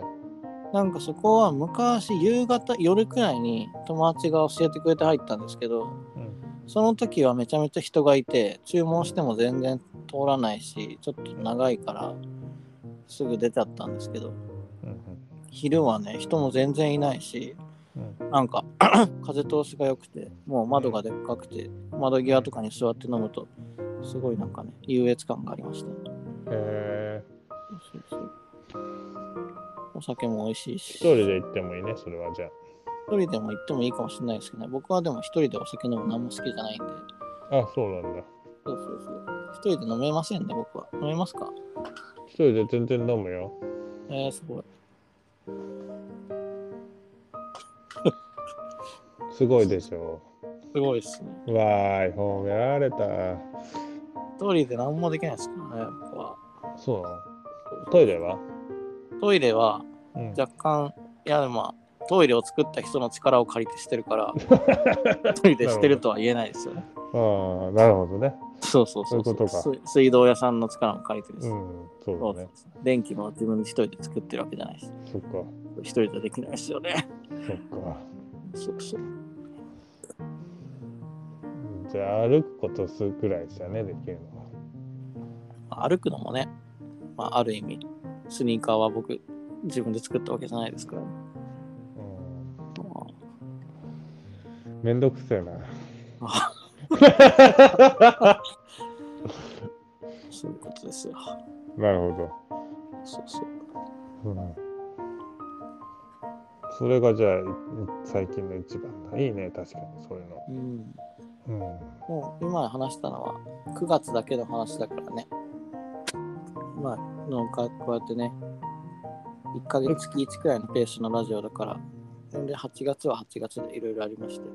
9月だけで今そんなにご飯食べたの？そうですよ。すごいじゃん。だってまだ9日、8日ぐらいしか食ってないよ。まあでも映像納品が1個の仕事の区切りだったんで、そのトーコレの映像発表。それ以降にやっぱいろいろ久々に予定を入れ入れてたんですよね。うんうん。そうそうそう。すごいね。そんなにいっぱい食べていいね。幸せだ。そうそうそう。そうそうそうそうそう。うんそうそう。どうでしたか？映像は。映像？うん。何の映像だろえ東京コレクションの。うあ、松田君の映像？うん。うん、よかったよ。お、やった。面白かった。やった。けど評判良かったんじゃないの？うん。なんか、好き、2歳を好きで言ってくれた人の評判が良くて、うん。初めて見る人の評判どうなったのかなってまだあんまり読めてないうん、ですね。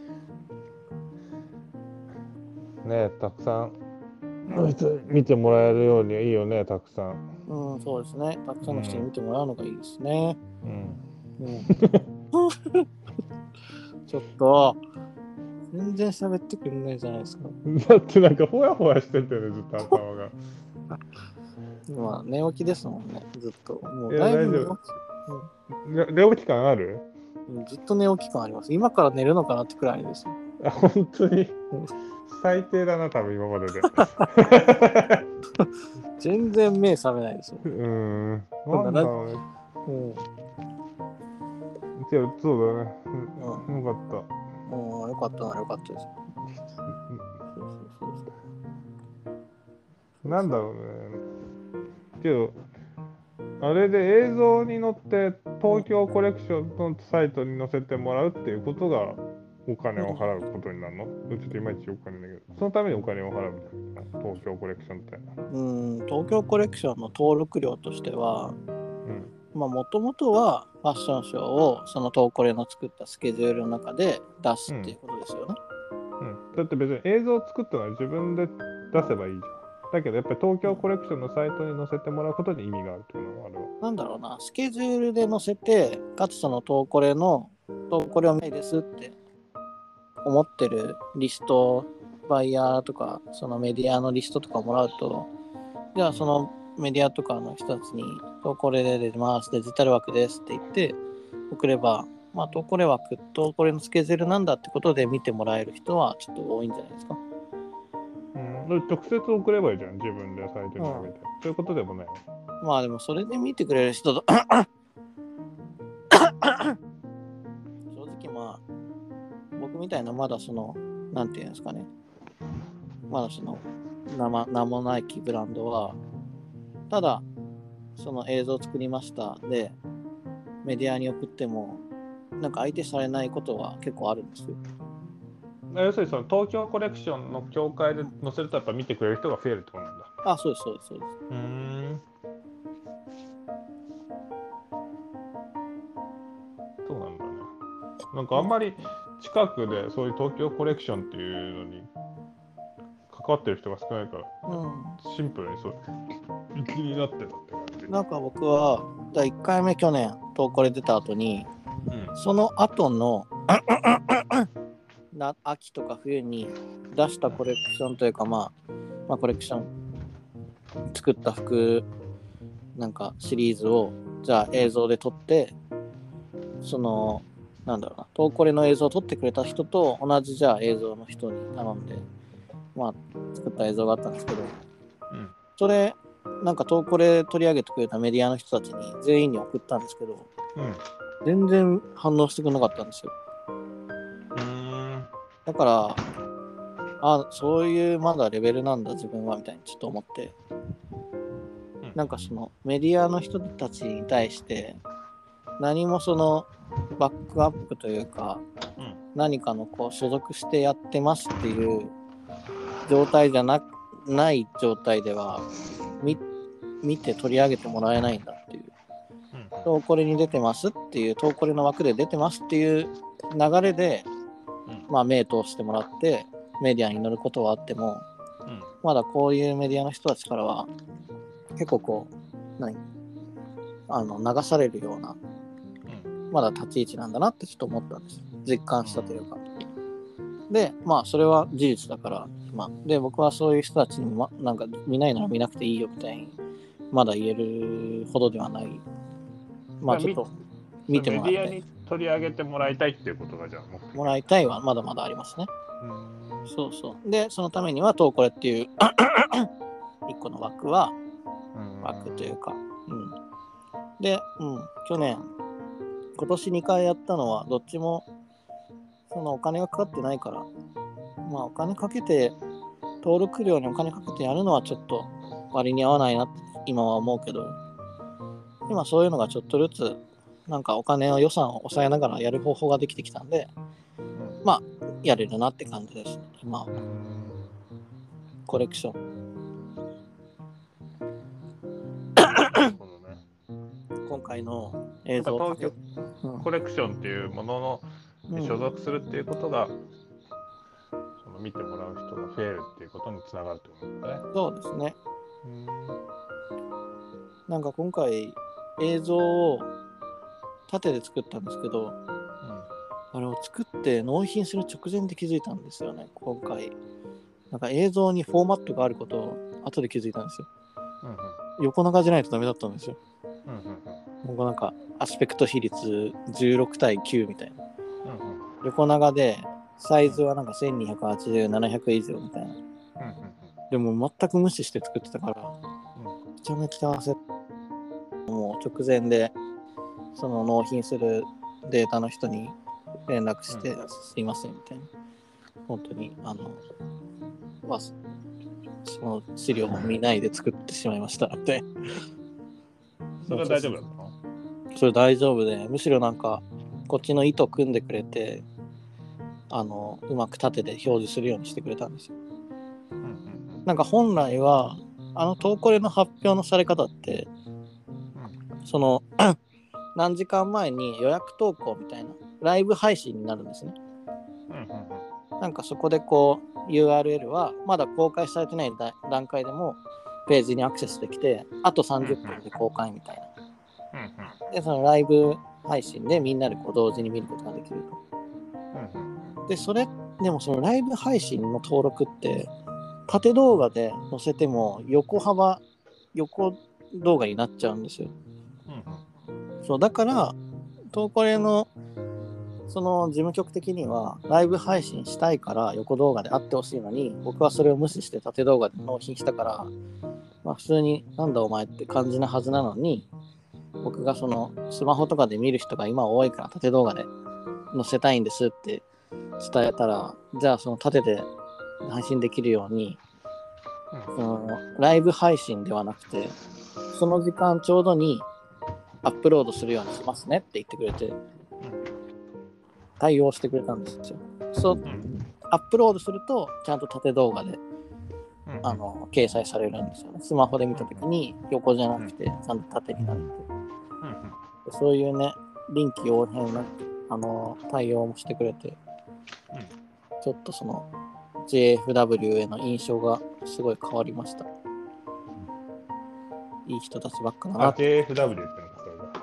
そうそうそう。一人でやってるって言ってたよね、おばちゃんが。なんか、おばちゃんとは言ってないですけど、あ、おばちゃんじゃないか、おじちゃんが。おじちゃんでもないんですよ。お姉さん。お姉さんが。そうそうあ、お姉さんが。はい。そうそうそうそうそうコレクション。コレクションそうそう。意外と思ってたよりも、いろいろね、対応してくれました。うん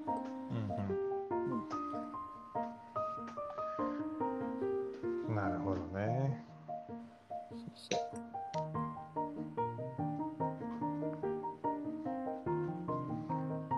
そうそう。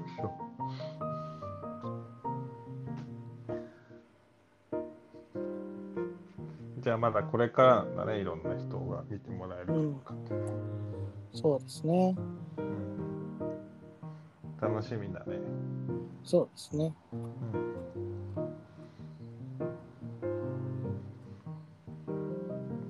なんかそう、まあ、パッと見の印象としては、うん。なんだろうね、まあ、別にこんな偉そうなこと言うのもあれだけど、うん。なんか東京コレクションで出さなくてもいいんじゃないのかなっていうのはすごい思ったよね。別に松田君の YouTube サイトで載せればいいのにっていうのすごい。なんか東京コレクションって服買ってもらうために出すとこだからさ、うんうんうん。うん。それだったらなんか松田君の You- YouTube で発信して、松田君の YouTube を育てていった方がなんか良さそうな気がするっていうか。うーん。うん。なんかそれをあえて東京コレクションに出すのが僕の中で大事だったんですけどね。あとなんかうん東京コレクションイコール服を買ってもらう場所っていうのが結構もう変わっていってると思うんですよね。うんそのなんかまあ、そうブランドのそうかもうん。ブランドろなんかのそ好のきに、やっちゃえばいいのにって思うんだけど。うん。そん好きにやってるじゃないですか。別にそんなどっかに所属しなくても。所属っていうよりは、そこに一回イベント、そのスケジュールに参加してるだけだから、なんだろう、ね。そこに何のデメリットもないじゃないですか。うんなんだろうね。やっぱ所属するかしないかって個人まあ個人的にはすごい大事なところであってどこに所属するかって、所属しないかとかなんかそこがすごいなんて言うんだろうなんか個人的にはすごい大事にしてるところでなるほどなんか。うんそうだからちょっと松田君のね力があれば別に自分の YouTube サイトで。そう育てていって毎月毎年2回発信しますとかの方がなんかいいなって思っちゃったりするんだよね。ああ、そうなんだ。うん、まあ、正直今かって別に YouTube だけじゃなくても、動画を発信する場所とかも、あそうそうそうそう別にいくらでもあるじゃないですか。TikTok だろうが、インスタだろうが、動画を発信できるし、あそうそうそう YouTube が載せる場所、なんか動画載せる場所って別に、なんて言うんだろうな。楽天ファッションウィークに腰を据えて、そこでしか見えませんよってやってるわけじゃなくて、このデータって僕は自由に使えるわけだし、なんかそこって別に所属してるメリット、デメリットは一切ないですよね。あもちろんデメリットはないんだけどうんうん。なんか別になんだろうな。所属しなくてもいいのになっていうのがまあ個人的な感想。なんかうん。そう。多くの人に見てもらった方がいいじゃないですか。まあそうなんだろうね。だからそこが多分松田君なんだろうなって思う感じ。あうん。やけどいいと思うよ全然面白かったですすごく動画も。ちょっと目が覚めてきた。光明るいところにけど、うん、そうだね。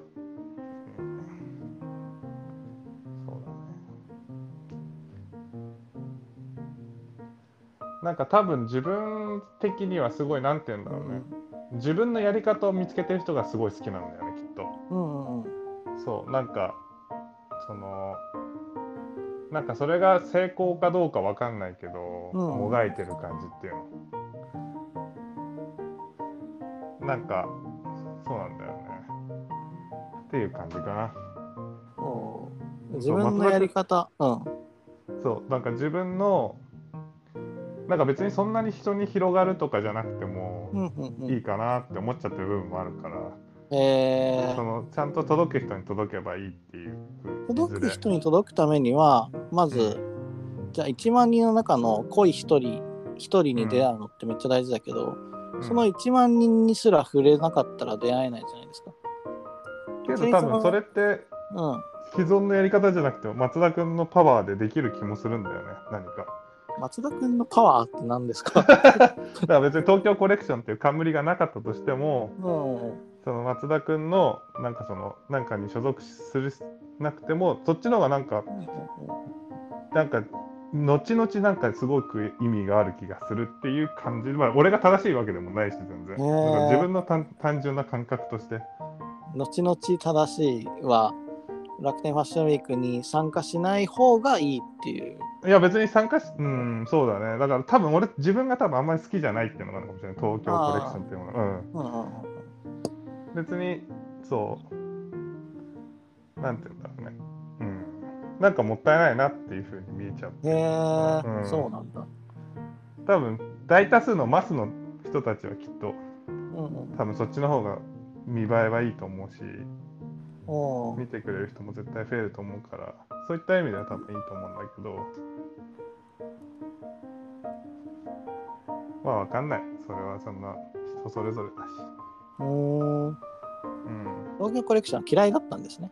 別に嫌い 嫌いっていうかなんて言うんだろう。なんかそのねうん。なんか東京コレクションが嫌いっていうよりも別にファッションショーをしたいならもっとピュアななんかね多分自分がピュアなものが好きなんだよね。うんうんうんだから東ファッションショーをしたいだったら別に東京コレクションでする必要もなくてたただやってるぐらいの方がまだいいかなっていう感じ。うん。ああ、言ってましたね、前に。うんそうだからなんか所属して何かをしようって多分ねいろんなこと考えたら絶対そっちの方がいいと思うんだけどうん。なんかなんだろううんっていう感じかななんかあんま言葉にならないんだけどまあでも、村上さんとピュアな。だから全然自分が正解ではないよ絶対。に 正解だと思って話してるわけじゃなくて、そうあそういう考えなんだなって思ってうん。掘り下げたいと思ってるんですよ。まあ、掘り下げるほどもないけど自分も。自分はただ物が好きで作ってるからうんうん作るのが好きで作ってるから。うんうんなんかそう。ね。多分周りにそういう人が多すぎるっていうのもあるのかもね自分がそれが逆に自分の中で良くないのかもしれないね。あ周りにピュアな人が多いピュアな人が多すぎる自分の周りには。すごくピュアな人が多い。うん。うん。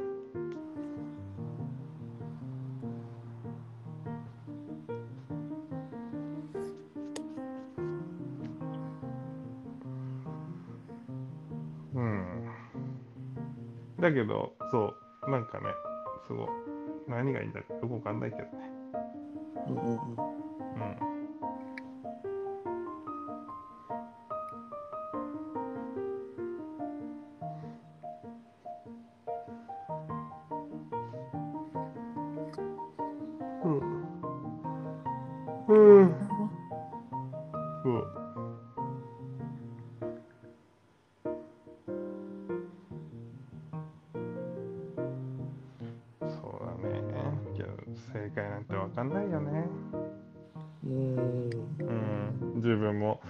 タグラム今年頑張ろうって思ったら、もうメタ社に広告弾かれて、もうやめようって思ってるし。まあぐずぐずしてますもんね。ぐずぐずしてるよ、本当に。いや、だって前回松田君にめちゃめちゃレクチャーしてもらってさ、うんもう広告やったらさ、なんかちゃんとできてないから、なんかそういうのも打ち込めるね。しょうもない、しょうもないこと言わないでくださいよ。ちゃんとしてくださいよ。じゃあ今回はちゃんとその広広告でどういう成果があったかみたいな話をちょっと松田君にちゃんと報告しようと思ってさ、データまでちゃんと取ったのにさ、うん。なんかもうそのちゃんとテレ結果が出る前に何もな来なかったからさ。もう本当に。ほんぼりしてますね。ふんぼりするよ。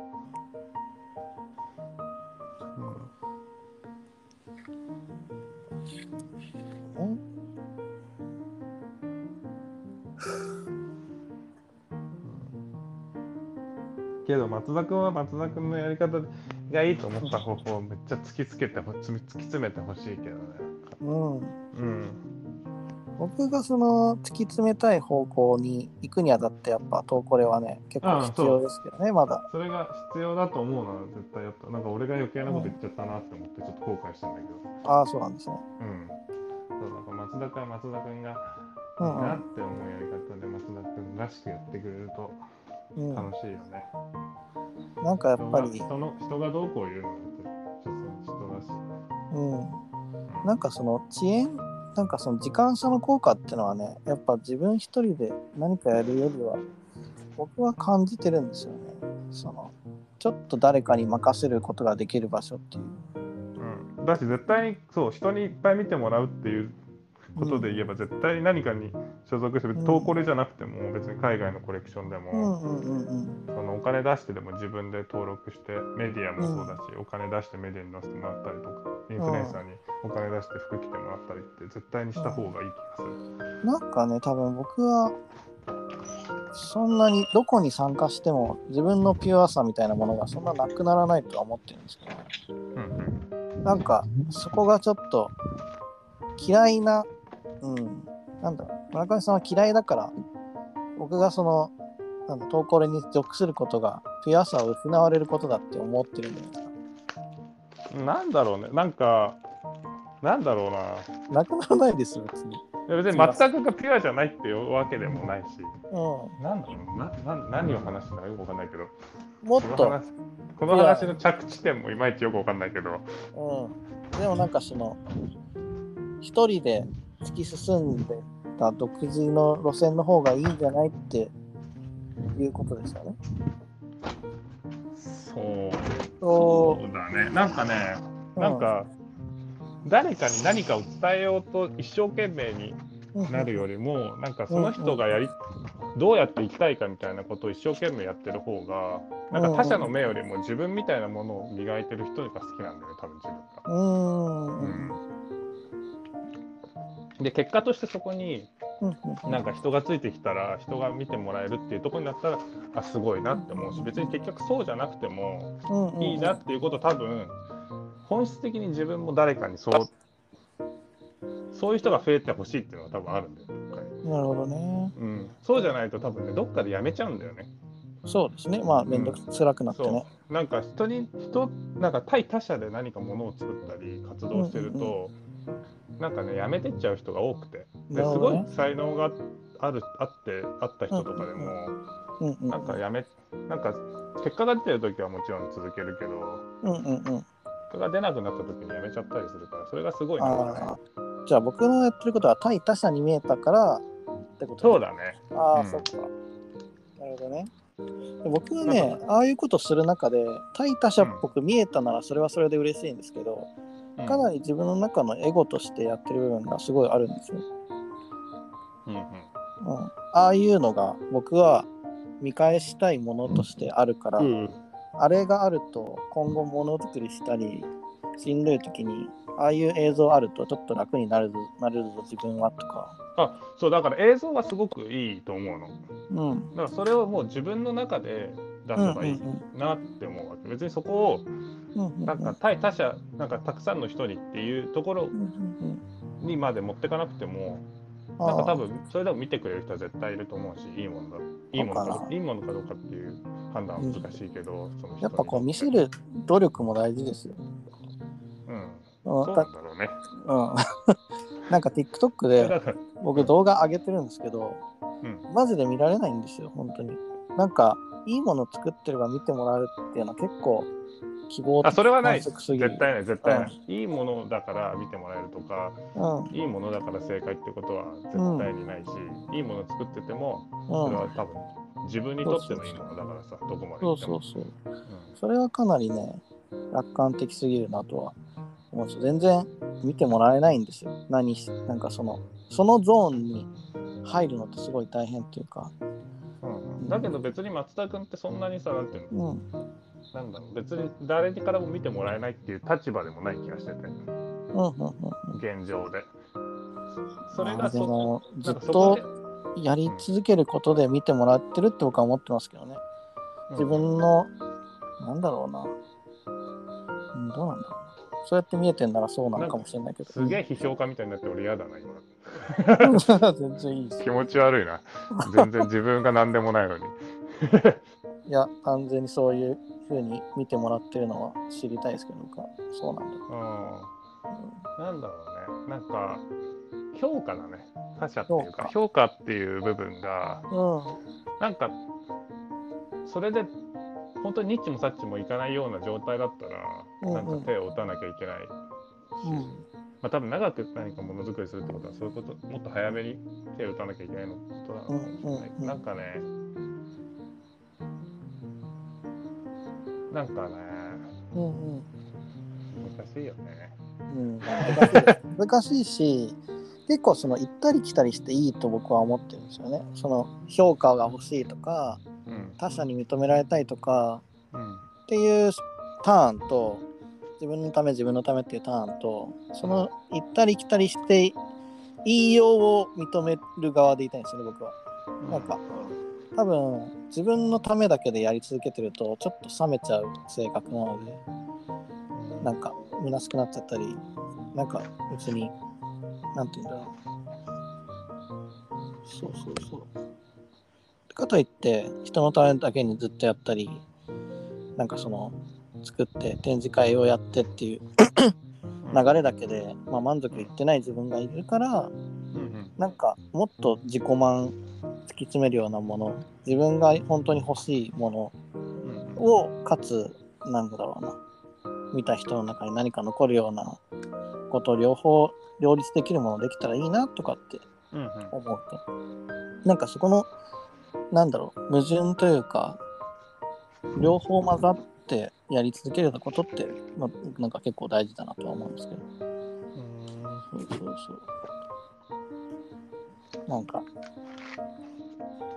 他人へのなんだろうな他者への思いと一切それを無視を無視する気持ちを、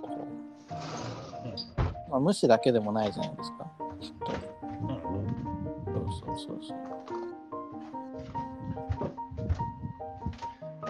ちょっと目覚めてきたな。やややっと目覚めてそうだね。まあいいんじゃない。何でも。たおいなんでもいいそれはいやまあなんか何でもいいよ。みんなが楽しければいいんだよ。まあそうですねそれはそうですけどね今ラジオですからねこれはそうだねうん。これをそうだね。深こめてもなんか結局なんかなんだろうね。うん。けどまあ一つそうだね。うんなんだろうね。まあ確かにやり続けるっていうことはまあね。うん。難しいね。うん難しいですねうん。うんなんかね、そうんう、なんかね、うんうーん。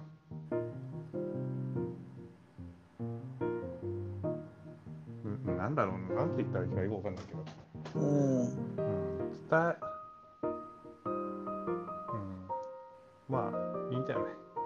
おい。諦めるな。諦めますね今日は。諦めないでください。頭がまだあんま回ってないな、これ。そうなんですよ。そうなんかねいやでも村上さんの意見も面白いし。いや、僕別に面白くないと思ういやよ。僕は面白いと思ってます。なんか早稲なんか最近そのうん。早稲そのファッシとこれ出した後に早稲田の学生から、うん。あのファッションサークルみたいなそうんの子から、あのうちで今度インタビューというか講義みたいなのしてくれませんかみたいな連絡が来て、でそれでなんかその子がまあなんか2歳を知ったきっかけとしてじゃああの前回の野球のファッションショーを見て好きになって、今回のそのトーコレのあの縦動画の映像を見て大好きであれもうなんか5回くらい繰り返し見てるみたいな。うんうん。言ってくれてああこういう人もいるんだ。嬉しいなとも思ったんですよ。だからなんかそのやっぱり映像発表することとかトーコレ発表したことで、そこをリサーチして知ってくれた人っていうのはやっぱいるし、まあトーコレっていうもののその認知度とかうん。ファンスなんだろうな。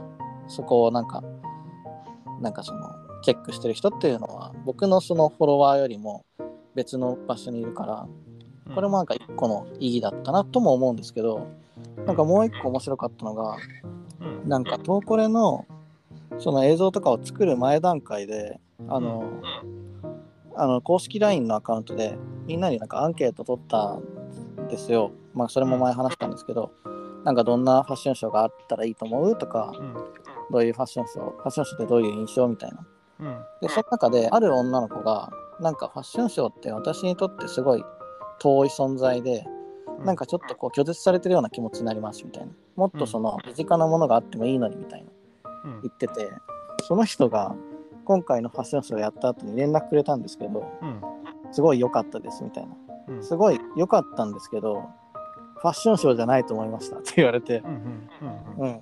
あれはファッションショーじゃないと思いましたみたいな。なんか、うん私はすごいファッションショーってなんであんな綺麗なモデルで綺麗なその空間で日常なんかその非現実的な感じで演出するんだろうみたいな。って思ってたけど、あれはすごい合理的なことなんだなと思いましたみたいな。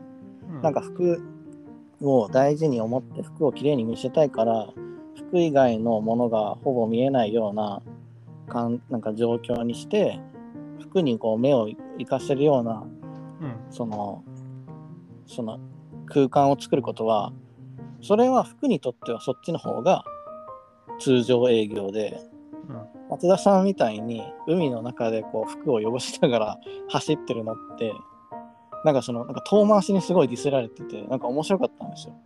なんかこの人の考え方をなんか変えさせることができたみたいな。それは別に2歳のことを好きにさせたとかじゃなくてむしろなんか別のブランドというかその既存のファッションとかを好きにさせるなんかきっかけになったっていうのがなんかあなんか面白いなと思って。うんなんかあんな2歳好きって言って、2歳そのすごい他のブランドと違って面白いって言ったけど、結局その2歳を見ることによって他のブランドを好きにさせられたっていうなんか、あこれもこれでなんか一つのなんか自分はきっかけになれたんだなっていう寂しさでも面白さでもあるみたいな。うんそうそうそう。だからね、ちょっと、ちょっと寂しいけど、そういう話もそういう話でなんか嬉しいんですよね。うんうんなんか、あ、その、その、普通は入らないじゃないですか。うん褒められる話しか。うんそうそうそう。でもそういうのじゃないことも入ってくるのも結構僕は大事だなと思いましたね。その、まあ、村上さんの話も聞いて。い や別にディスってるわけじゃないよ、ディスってる。なの、トーコレが嫌いっていうのはなんか確かに、そうそうか。そうだね。なんか多分、トーコレを見て、うん。トーコレが嫌いっていうよりも、多分、トーコレか、なんていうの、ファッションっていうものをトーコレで感覚で見てる人があんまり苦手なんだなるほど、なるほど。うんでも、そこら辺だから別に、うん、うん、だから、だから別にそこのお客さんにリーチしないで、自分のやり方でやっていくファッションの方が多分好きなんだよね。なんかでも、トーコレ見てる人は、その、まだ硬い意志でトーコレ見てるっていうよりは、ライトなだけだと思僕は思ってるんですよ。多分ね、東京コレクションっていうものが、うん。多分まだ完全、個人、多分一般的なものじゃないんだよ、相当。うんうんうん東京コレクションを見てる人っていうのは多分ファッションがすごい好きな人で、うん。うん、ファッションに対してのあのインテリ度は高いと思うよ相当どうですか少なくともうちのお客さんで東京コレクション見てる人一人もいないしうん。そうだし多分そのなんて言うんだろううん、演劇関係でうちでやいろいろファッションショーを作る時も東京コレクションを題材にすることは全くないうんうんうんうん。東京コレクションを見たことある人なんかいないし共通言語にならないんですね。東京天国がならないものだと思ってるうんうんで東京コレクションにはあもちろんある一定数のファンがいて、うんうん。それからその早稲田の子みたいな感じでうんうん。それを見て多分うん。ブランドを見てる人もいると思うんだよ絶対、うんうんうん。で多分ねそこら辺のうん。人じゃないところにちゃんと、うんなんていうのリーチできてるブランドが多分好きなんだろうね。なるほどなるほど。うん。だしそうじゃないと多分ファッションってもっと広がっていかない気もしてて。うんうんうん。なんか別にファッションってなんかなんだろうななるほどね。ファッションってもっとねすごく身近なものだっていうイメージがあるんだけどそれが、なんか言いたいことは伝わってきました。だかうんらトーコレっていうものを中心として捉えなくてもあくまでトーコレってかなりごく一部の人が見てるものでうん。ファッション好きな全体層の中では結構ごく一部だから逆にそこに合わせすぎるとそのブランドの良さうん。なくなってくよみたいだしなんかそこに対してのカウンターみたいなものが結構好きなんだよねきっと多分どっかで。でもだから僕はカウンターのつもりで参加してますけどね。カウンターがしたくて。結局リトゥーンだって、で結局これには参加するまあまあ、リトゥンはもう完全にあれは東京コレクションと一緒になってやってるものだから、うん。だからなんていうんだろう。リトゥンは東京コレクションをうん多分めちゃめちゃ使ってるし多分うん。うん。その目指してるところが多分ファッションの王道だし多分ああ、そっか、じゃあ、村上さんが好きなリトゥーンのショーっていうのは結構もう初期のあの未来のファッションショーとかであって、うとか別にリここ最近のとかそんなに、なんだろうなリトゥンをうん題材に出すとなんかややこしくなる感じがするけど。だからリトゥンって別に服作ってる。なんだろうな。別になんかもうああの発想ってリトゥンだけでもいい気がしてて。うんうん。なんか衰退してなくなっちゃえばいいのにぐらいの感じなのかもしれない。ねそう、これっていうものが？うん。うん。でもなんか壊れかけの廃墟を使ってイノベーションそんするな感じだよね。のいいじゃないですか。うんそれは僕は別にそうとは思ってないけど、まあ別に確かにそんなに考えてもまあこんだけいろいろ話したけど多分そんなに深い意思を持って多分話してるわけでもないし多分そんなに自分とあんまり関係ないところの話だから、僕はなんか店舗に対して思ってるのは、うん。そのなんかめちゃめちゃその完全な設備が整った船っていうよりは新作の船っていうよりはなんかある時代でめちゃめちゃいっぱいいろんなことをしてて結構強い武器とか持ってたけど今あんまりうまく操縦する人がいなくてなんかもったいない船みたいな印象がなんかリトゥンだって別に東京コレクションでやる必要はないじゃない？もまあまあ確かに。うだけど多分東京コレクションっていそうものをうん、誰もやる必要ないですけどねアンリアそうそうそう誰もやる必要ないうんと思うんだよね。なんか。だから結構その概念的なものだと思うんですよ。それを、じゃあ、全員パンっていなくなったら、まあ何もなくなるけど、全員が参加して、あここでなんとかややらかしてやろうみたいなことを思う人が集まる場所になれば、ここはなんかの色がついてくけど、まだ微妙な感じなんですよね。そこれが。うんまあこの話多分これ以上何もないな俺多分。いやいや、結構話してますけどね、十分。いやけど多分そんなになんかうん。そんなにないだって少なくとも自分と関係ない話みたいな感じはあるの常に。あだからなんだろう。多分その、あその視点も大事じゃないですか。僕はめっちゃ本気で、しじゃあ僕はやってる人で、興味ないけど、その分析というか、ある人今日分析っていうかた多分単純に松田君のうん。やってることがなんか投稿で出すのもったいないなっていうぐらいの感じだえよ、ー、うん。えーでもそれがなんでなのか、やっぱり掘り下げたい。だからそう普通に自分でどんどんやっていってはいいのになって思っちゃう時かなうん自分でどんどんやっていく中の一部分としてあるくらいですよ。うん、別にそんなうん、それよりもなんかね、うん。そのお金使って別のことやった方がいい気がするなって思っ。マジで何のお金もかかってないですよ。だって、だって登録料とかあるでしょ？登録料がかかってないんですって、今回。今回と前回。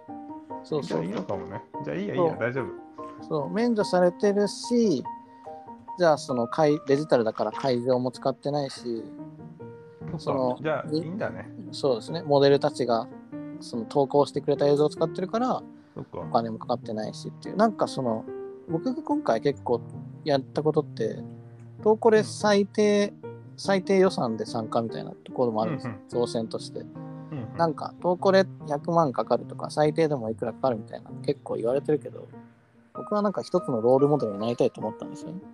うん別に、全くお金なくても参加できるよっていう。じゃあ、全然 OK。あごめん、なんかごめん、なんかもういいや。この話もうそんなにあれだよ。だって自分にもなんかははなんかマイナスなだけな気がするし、自分自分に何か跳ね返ってくる話題でもない気がするからさ。村上さんの反応はいいとして、僕はちょっとラジオで残したいと思ったことは、うんうん。でもなんか、なんだろうな、最低予算とかコストを抑えまくったことだったら、何でもできるみたいな。何でもできるし、どこにも参加できるし、うん。負担がかかんないから、うん。いっぱいいろいろできるし、この潰れたりもしないと思うんですよ。うん。そこでこう予算かけたり、そのなんだろうな、まあその、それに見合ったパフォーマンスっていうのが欲しい、必要なやり方をすると、まあ潰れていくと思うんですけど、うん。そのコストゼロっていうところを突き詰めていけば、うんそれはなんか安安く作るとかっていうのとはなんかちょっと違くて、その精神的なコストゼロみたいな。うんところを突き詰めてったら、なんかいろんなことはできてくるだろうなっていう、うんうん。そういうなんか実験も今回ね、考えてたんですよね。いかに安く、なんかゼロに、ゼロ円に近いやり方で、うんそう、まあ今デジタルショーっていうのがあるからこそできたやり方だけど、うんそうそうそう。とかね、っていうのはなんか、なんだろう、ラジオの中に残したい言葉ではありました。なるほど。もうちょっと早く話した方がよかったかもね、じゃあその話を。いや、でもお金かかってないわ。マジでずっと言ってましたよ、僕。いやいや、ちょっとお金の話じゃなくて、その今の話を。ああ、そうかそうか。うん。いや、お金だけじゃなくても、いろいろコストはかかってるわけじゃん、作るのにも。うん、まあでも、もちろんそのお金はあるけど、まあ、どっちにしろと映像を作りたいっていう思いがあったならあれだけどさ。だからそこに、トーコレっていうコストはほぼかかってないんですよ。うんうんその新しいことをしようっていうコストとか、そのしんどさみたいのは、もちろんかかってるけど、そのなんか、トーコレに出て、それに合わせた見合ったものを作らなきゃとかっていうコストっていうよりは、なんかもうちょっと、なんだろう、違うコストかな。うんああそうそうそうそう。ええ？と思う。あ、ありがとうございます。いいと思うよ。ま あまあね、そんな感じでしたね。そうだね。そうそうそう。うんコストがかかんないようにするのが一番大事な気がするな。言ってたよね、ずっと。別にコストかけてもいいと思うけど、自分は。コストかけるのが一歩しんどくなるんですね。だから、そう他の人と仕事する上でも、いかにこの人とやるのは気が楽かどうかとか、しんどくないかっていうのは一番大事かも。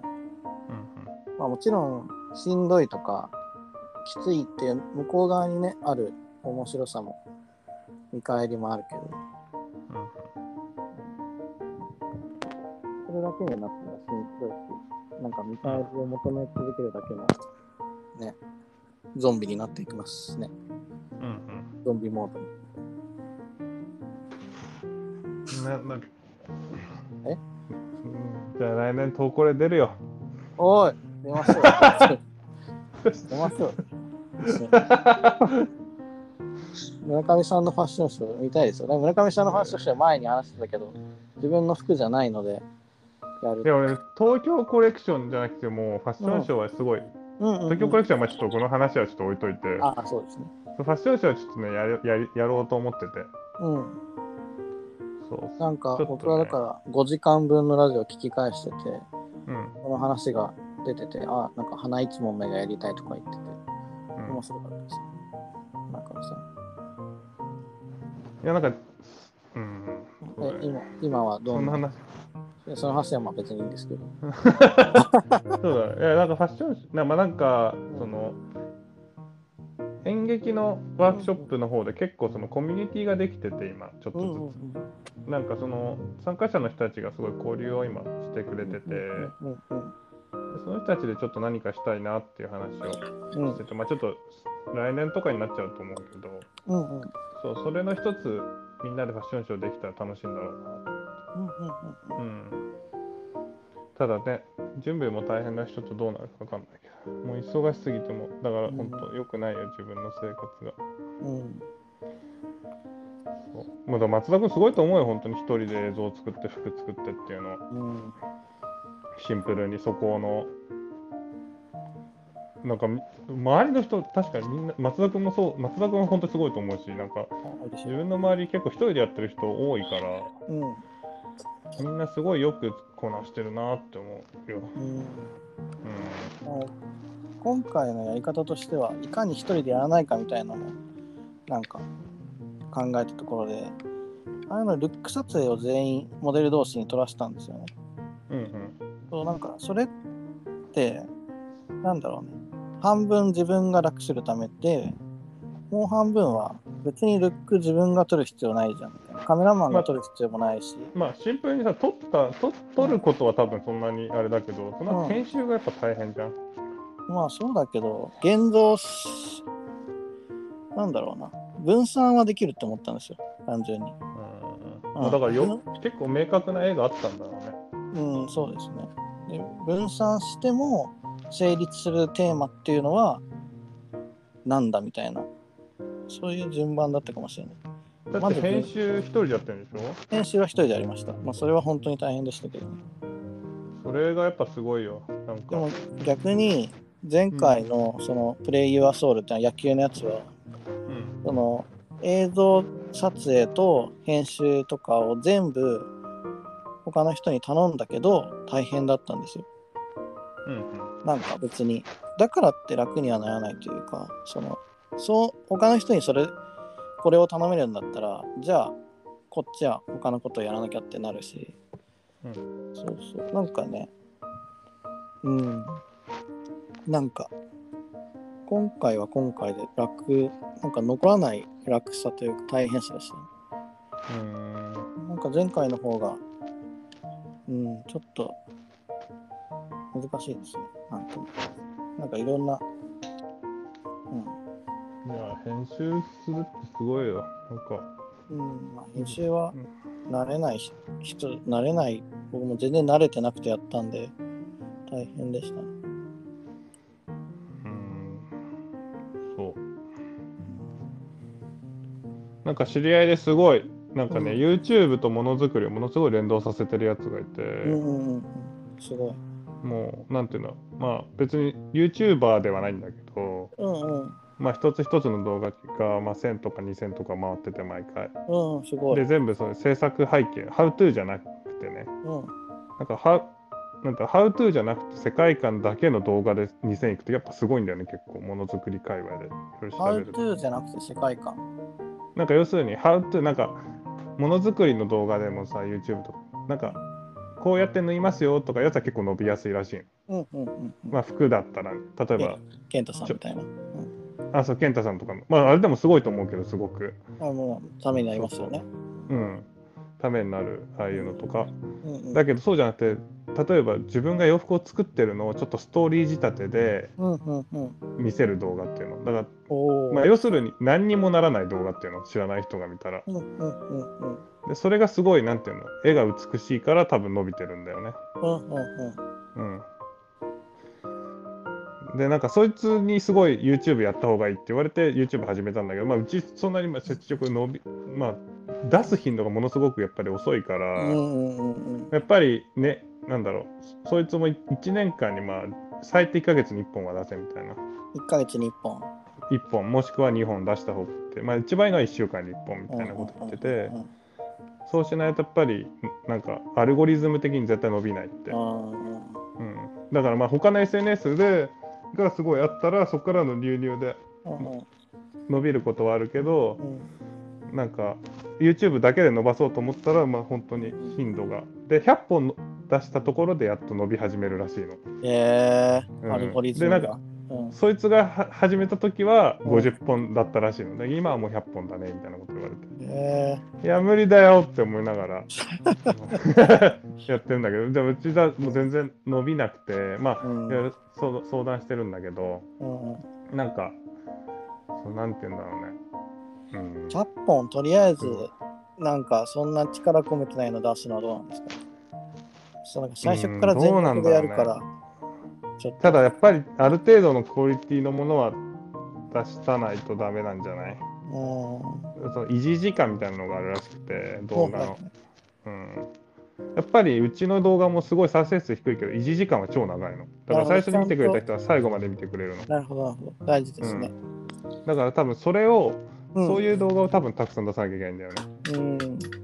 で、多分その、まあ、全然うちも全然良くない点はたくさんあって、うんうんそう別になんか YouTuber になりたいわけじゃないんだけど、うん。で YouTube からうん。ブランドを知ってもらいたいみたいな、えーっていうのはすごいなんか今でも強く感じだけど、まあ、YouTube じゃなくても SNS でもなんでもいいんだけどただメタちょっとダメになっちゃったからさメタじゃあもう TikTok に行くしかないじゃないですか。いや TikTok はちょっと若すぎるねちょっと多分うちはいや、あれ実際、そんなに若い層見てない。あれなんそうなの？そうですよ。TikTok の実際に見てる層って40代とかのおっさんが多いらしいですよ。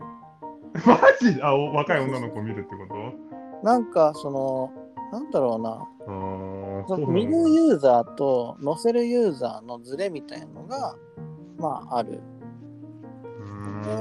面白い現象で。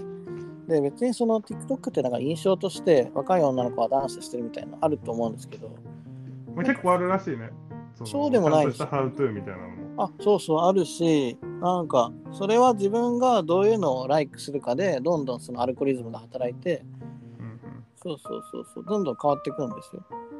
やっぱうん。こう、発信してる人がもう、結構 YouTube よりも載せてる人が多いくらいになってるから、今。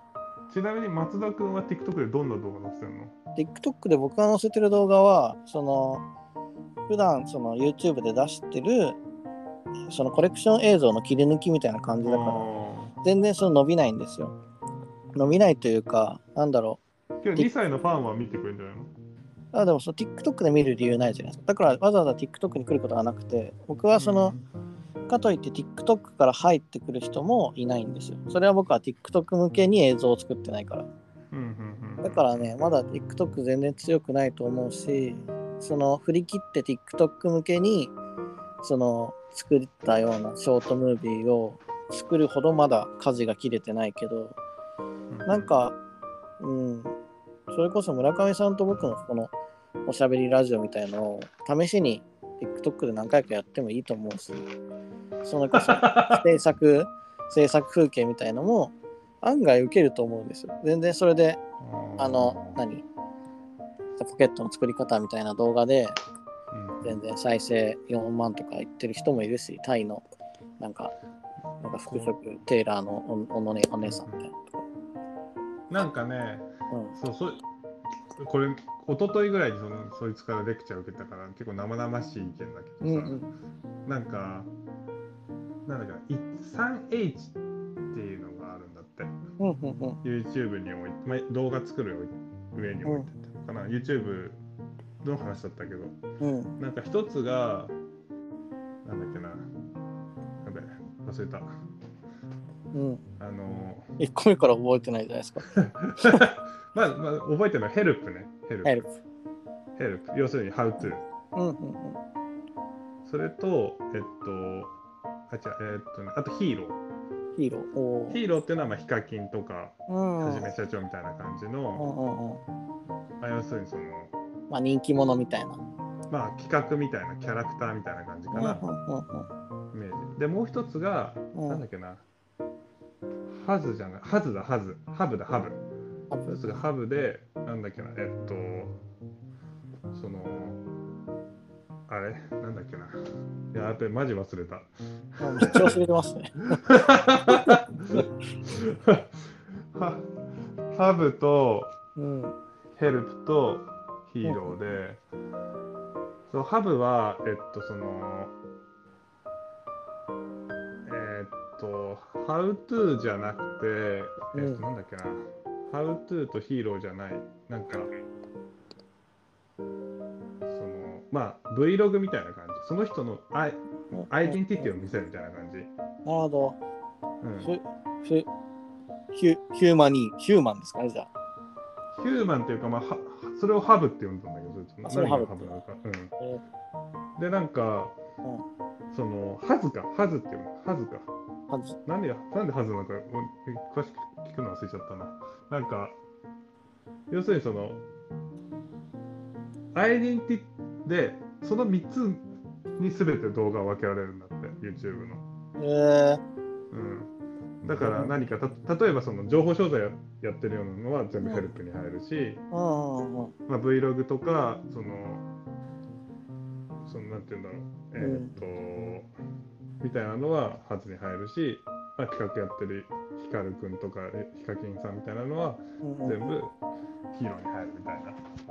でヒーローのヒカキンさんも時々ハズをやったりヘルプをやったりするんだって。うんうんうんでそれの中でどこが伸びるかは分かんないんだって。で、うんうんヒーローっていうのは多分かなり才能が必要みたいな。うんうんうんうんだからそのかなりそのその人のの能力値があるけどハブハズとヘルプは、うんまあ、誰でも努力すればなれるってうんいうう。んうんでどでなんかで両方やった方がいいらしいの。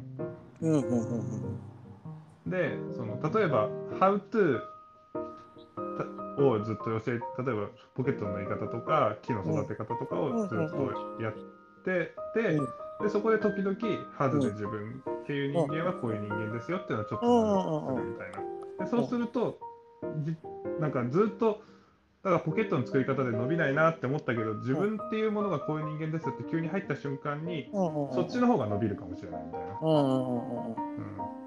っていう話。あなんか。うん。あなんかわかりますね。最近なんか料理動画僕結構見るんですけど料理動画で料理だけしてる人で伸びてる人ほぼいないなというか。その料理してる人のちょっとしたキャラクターというか、うんうん。そのじゃあなんていうんですかね。これがめっちゃ綺麗で整ってる料理環境だから伸びるとかでもなくてうんめちゃめちゃ汚いなんか畳の上でコンロで作ってハイボールこぼしながら飲んでる人がめっちゃ爆発的になるほど。伸びてる、結局そこに個性というか面白みみたいがあると、なんかその混ざりで面白くなっていくのかななんか今の話聞いて思いましたね。そこも H でなんかヘルプが実は一番危険なところも含んでるらしくて、ほうほなんか自分とかはう、うん、例えばぼ図鑑が何をやるやったらいいかっていうっていう話だったらまずは選択の仕方を教え教えた方がいいみたいな。うんうんうんうんうん。要するに自分のおおまずはお客さんとかうん。売ってる商品の延長線上でうん何かヘルプをした、例えば俺がじゃあ百貨店ってこうやったら出店することができますよみたいな話をするとうん。急急にちょっと毛色が変わってくるじゃん。確かに。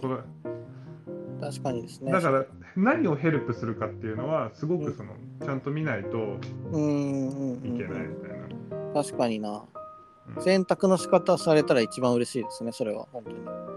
選択の仕方うん。嬉しいしなんかなんだろう違和感がないし。うんうんうん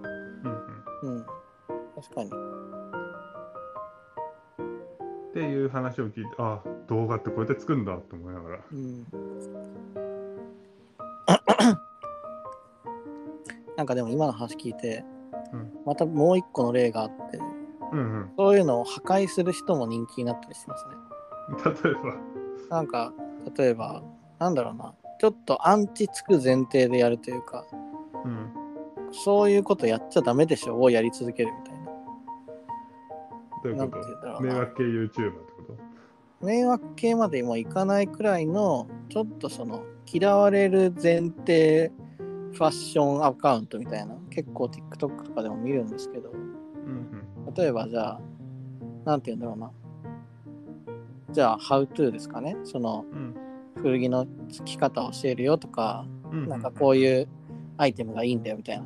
今流行る3選みたいな。うん言うじゃないですか。それってうん。How to かもしれない。How to なのかな？うんうん。だけどただの How to は世の中にも溢れ返ってるからじゃあそこでどうやったら認知されて覚えてもらって再生回数最後まで見てもらえるかって言ったら最初にわざとその嫌なことを言うんですね。なんかこれ持ってるやつはマジでもうファッションやめた方がいいとかこれなんかなるほどああ見たことあるそういうの。うん。うん。なんかじゃあうんうんうんこれを持ってればいいアイテム。この夏トレンドのアイテム3選って言った後にそんなものはないっていうやつとか、そんなものがあると思ってるやつら全員バカみたいなことを言って、でも結局そういうことを言う人って計算的にもやってると思ってて僕は。うんうんうんで、そうやって、ちょっとイライラさせて、全部見させて、うん。なんかもうコメント欄とかも、じゃあそのアンチみたいので増やして、でもコメント欄の多さで、そのおすすめ動画には上がってくるじゃないですか。っていうなんか、裏、裏テクニックみたいな。うんなんか多分シンプルに YouTuber を目指すんだったらそれでいいんじゃない、うん。ただう自分とか多分松田君がちょっと YouTuber やるかどうかわかんないけど、うん。自分とかが多分やる場合は多分それだとダメなんだよね。結局自分の場合はブランドを育てるための YouTube だから、そうですね。そうアンチ増やしてもダメなんだよ。そうですね。単純な多分 YouTuber で覆面 YouTuber とかでフうんァッションで伸ばそうとするんだったら多分そのそうですね。で恐怖を与えるとかねこれもう着てたらダメだよとか、うんうんそう今スキニーパンツ着てるやつは死ねみたいなことを 言うとそう。なんか引っかかるんですけど。引っかかるんだろうね。うん Y2K に踊らされてるやつは全員バカとか、ねそうそうそうそう。そういうのが、うんでもなんかもう今、一個の技法にとしてちょっとみんなに認知されちゃうくらい、うんうんやっぱちょっと出尽くしてるから正当、なんか正当で、正当派で行くの難しい部分はありますね。でもなんかさらに次の段階のなんか、この人はさらに超えてるなみたいな、ちょっと思っ見て思ったのが、うんうんなんか、なんだろうな、ふざけて料理する人結構いるんですよね。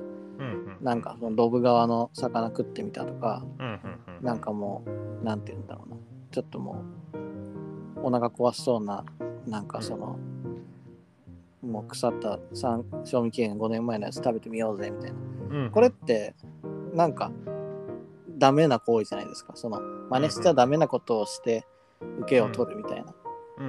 でも、それがもう、おそらく飽きられて、その先でヒットしてる人で、なんか、ホモサピっていう、その、なんだろうな、動画出してる YouTuber がいるんですけど、うん。その人の動画がね、なんか、あのーじゃあ、なんだろうな、道の溝にいる魚でカキフライ、かき揚げを作ってみたとか、はいはい。そこら辺の雑草を全部食べてみたとか、うん。なんか、サムネイルちょっと、あ、またふざけてるやつだと思って見るんですけど、うん。なんか見てみるとめちゃめちゃしっかりしてて、なんか、この雑草、この雑草、この雑草何みたいなのを全部うん。その説明できるんですよ。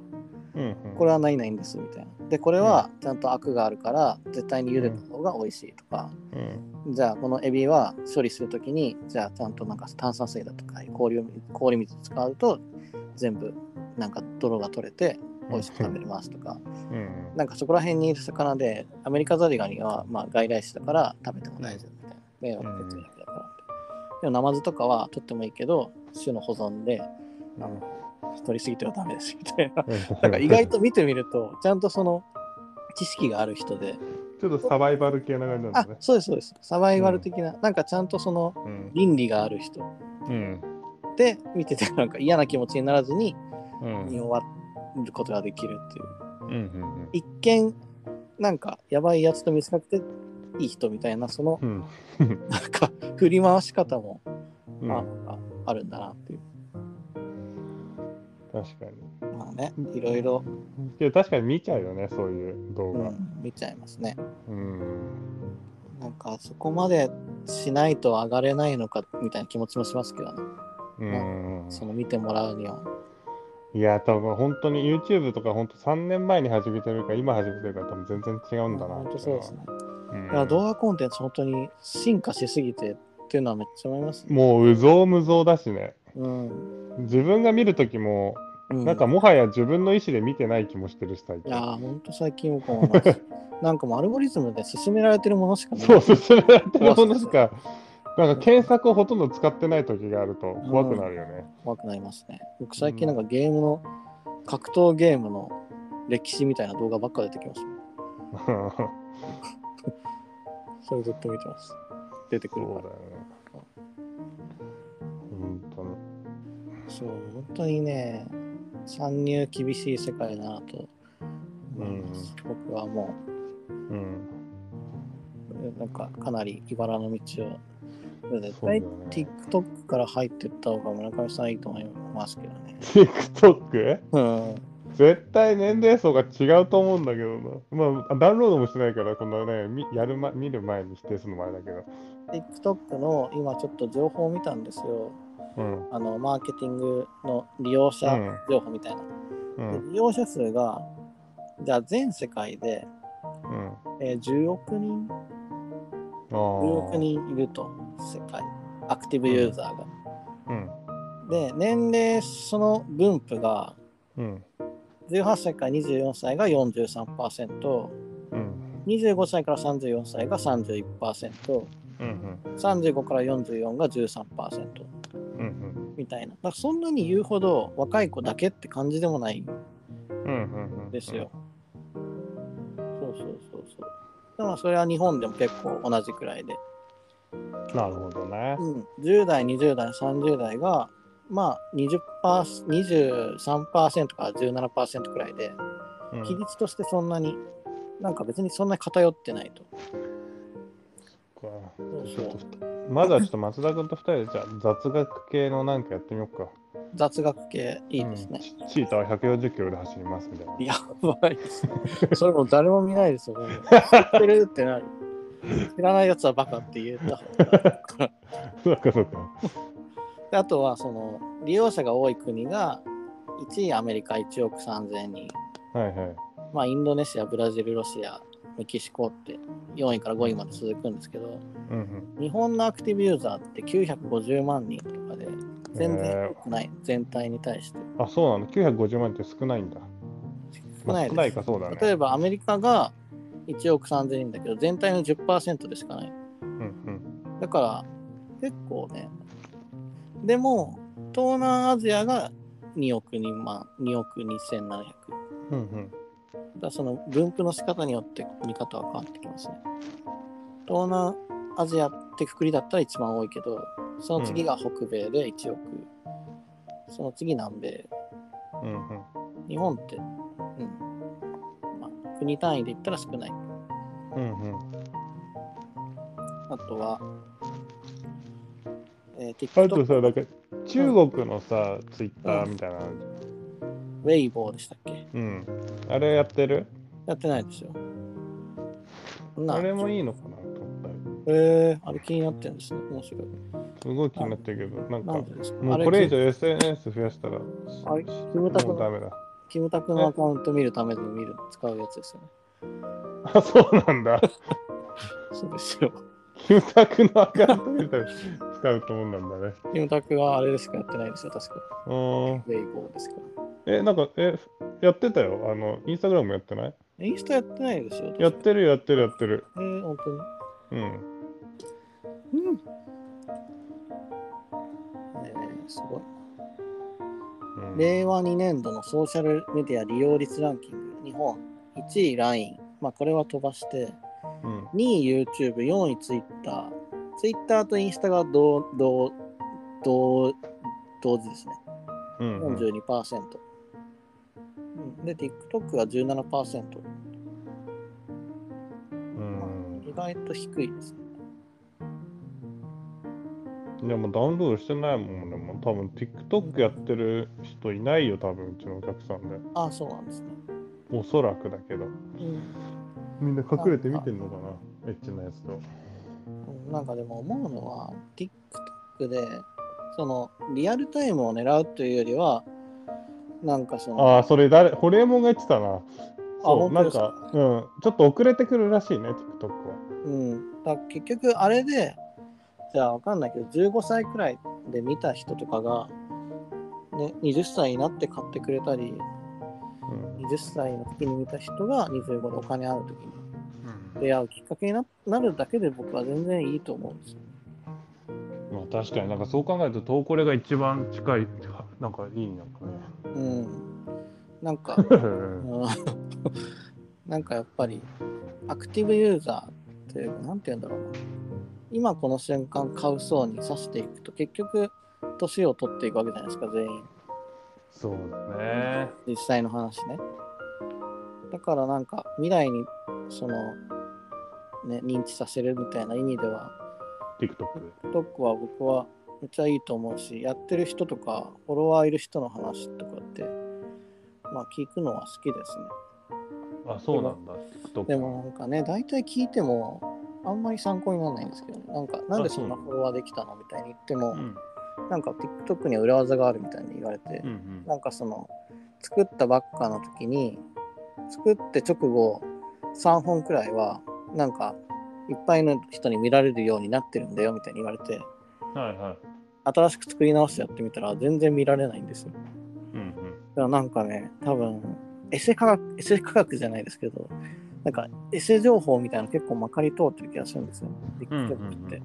それ何のそのソースもないですよみたいな。うんうんそうそうそうそう。ただ、その、バズってる人はバズってるし、本人も計算しないでバズってる人もいるし、ただ、後付けで、こういうことをしてるから、こうやってこう、ヒットしてるんだみたいに言う人もいるし、うんうんなんかね、まだ納得する内容にではないんですよね。いや、俺 SNS のみんなの情報で一つも納得したことないよ。そうそうなんですね。けど松田君が前最初の頃に出たそれこそアイドルとかに来てもらってっていうのが一番納得するね。確かに、うん。そういう流入の仕方だよなって、うんうん。うん SNS って、SNS はね。うん、要するに数持ってる人にっていうことになるよね。うん、そうですね。に見てもらうっていうやり方。うん。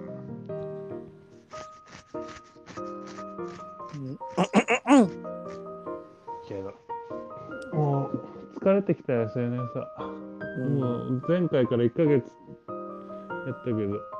けどまあフォロワーちょこちょこ増えたね。やっぱ広告入れると松田君の言う通り、うん。時間広告出してたんですね。全然なんか、僕は出てこなかったですよ。本当に？結構出したよ。へえうんでもなんか、100人弱ぐらい増えたかな、あすごい。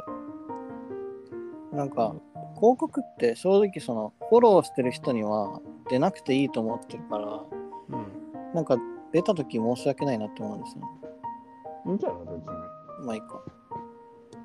確かに。そうでも。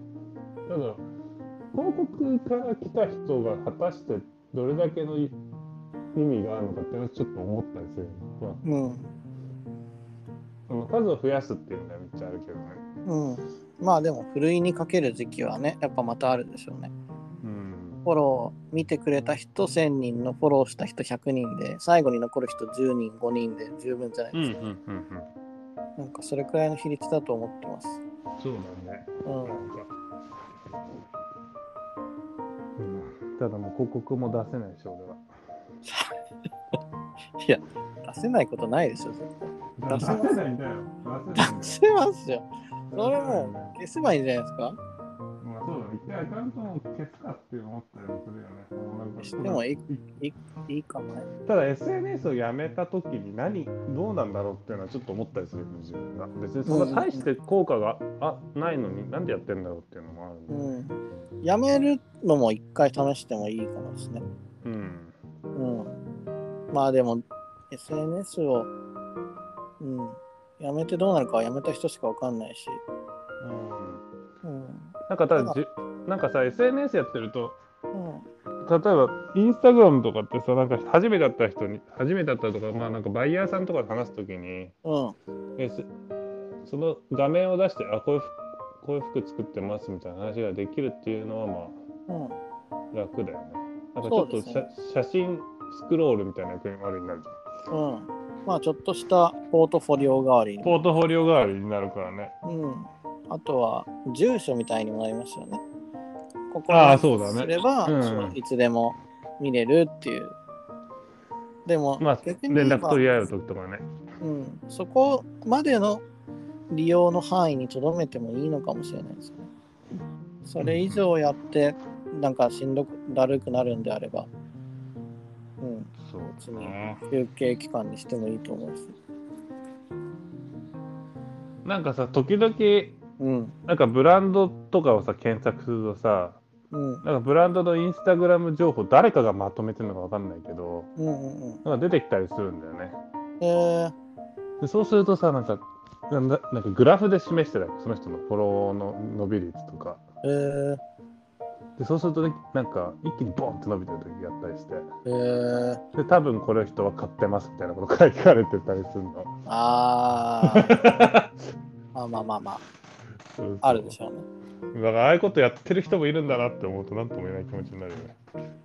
まあでも、いやまあ買ってもいいと思うよ。なんかもし、自分は買ったりはしたことないし、多分することもないと思うけど。じゃあそれぐらい多分うん危機迫るものはあるんだろうなって思って。うんうんうんうん。まあ本当買っても買わなくても変わんないなともちょっと思うんですよね。いやけどやっぱり買うって大事なの。大事なのか。うん。そのゼロから始めた時に。うんうんうん。まあそっか。そうですね。最短距離で何かをしようとするんだったらうん必要ですね、それは。まあその、うん、確かに。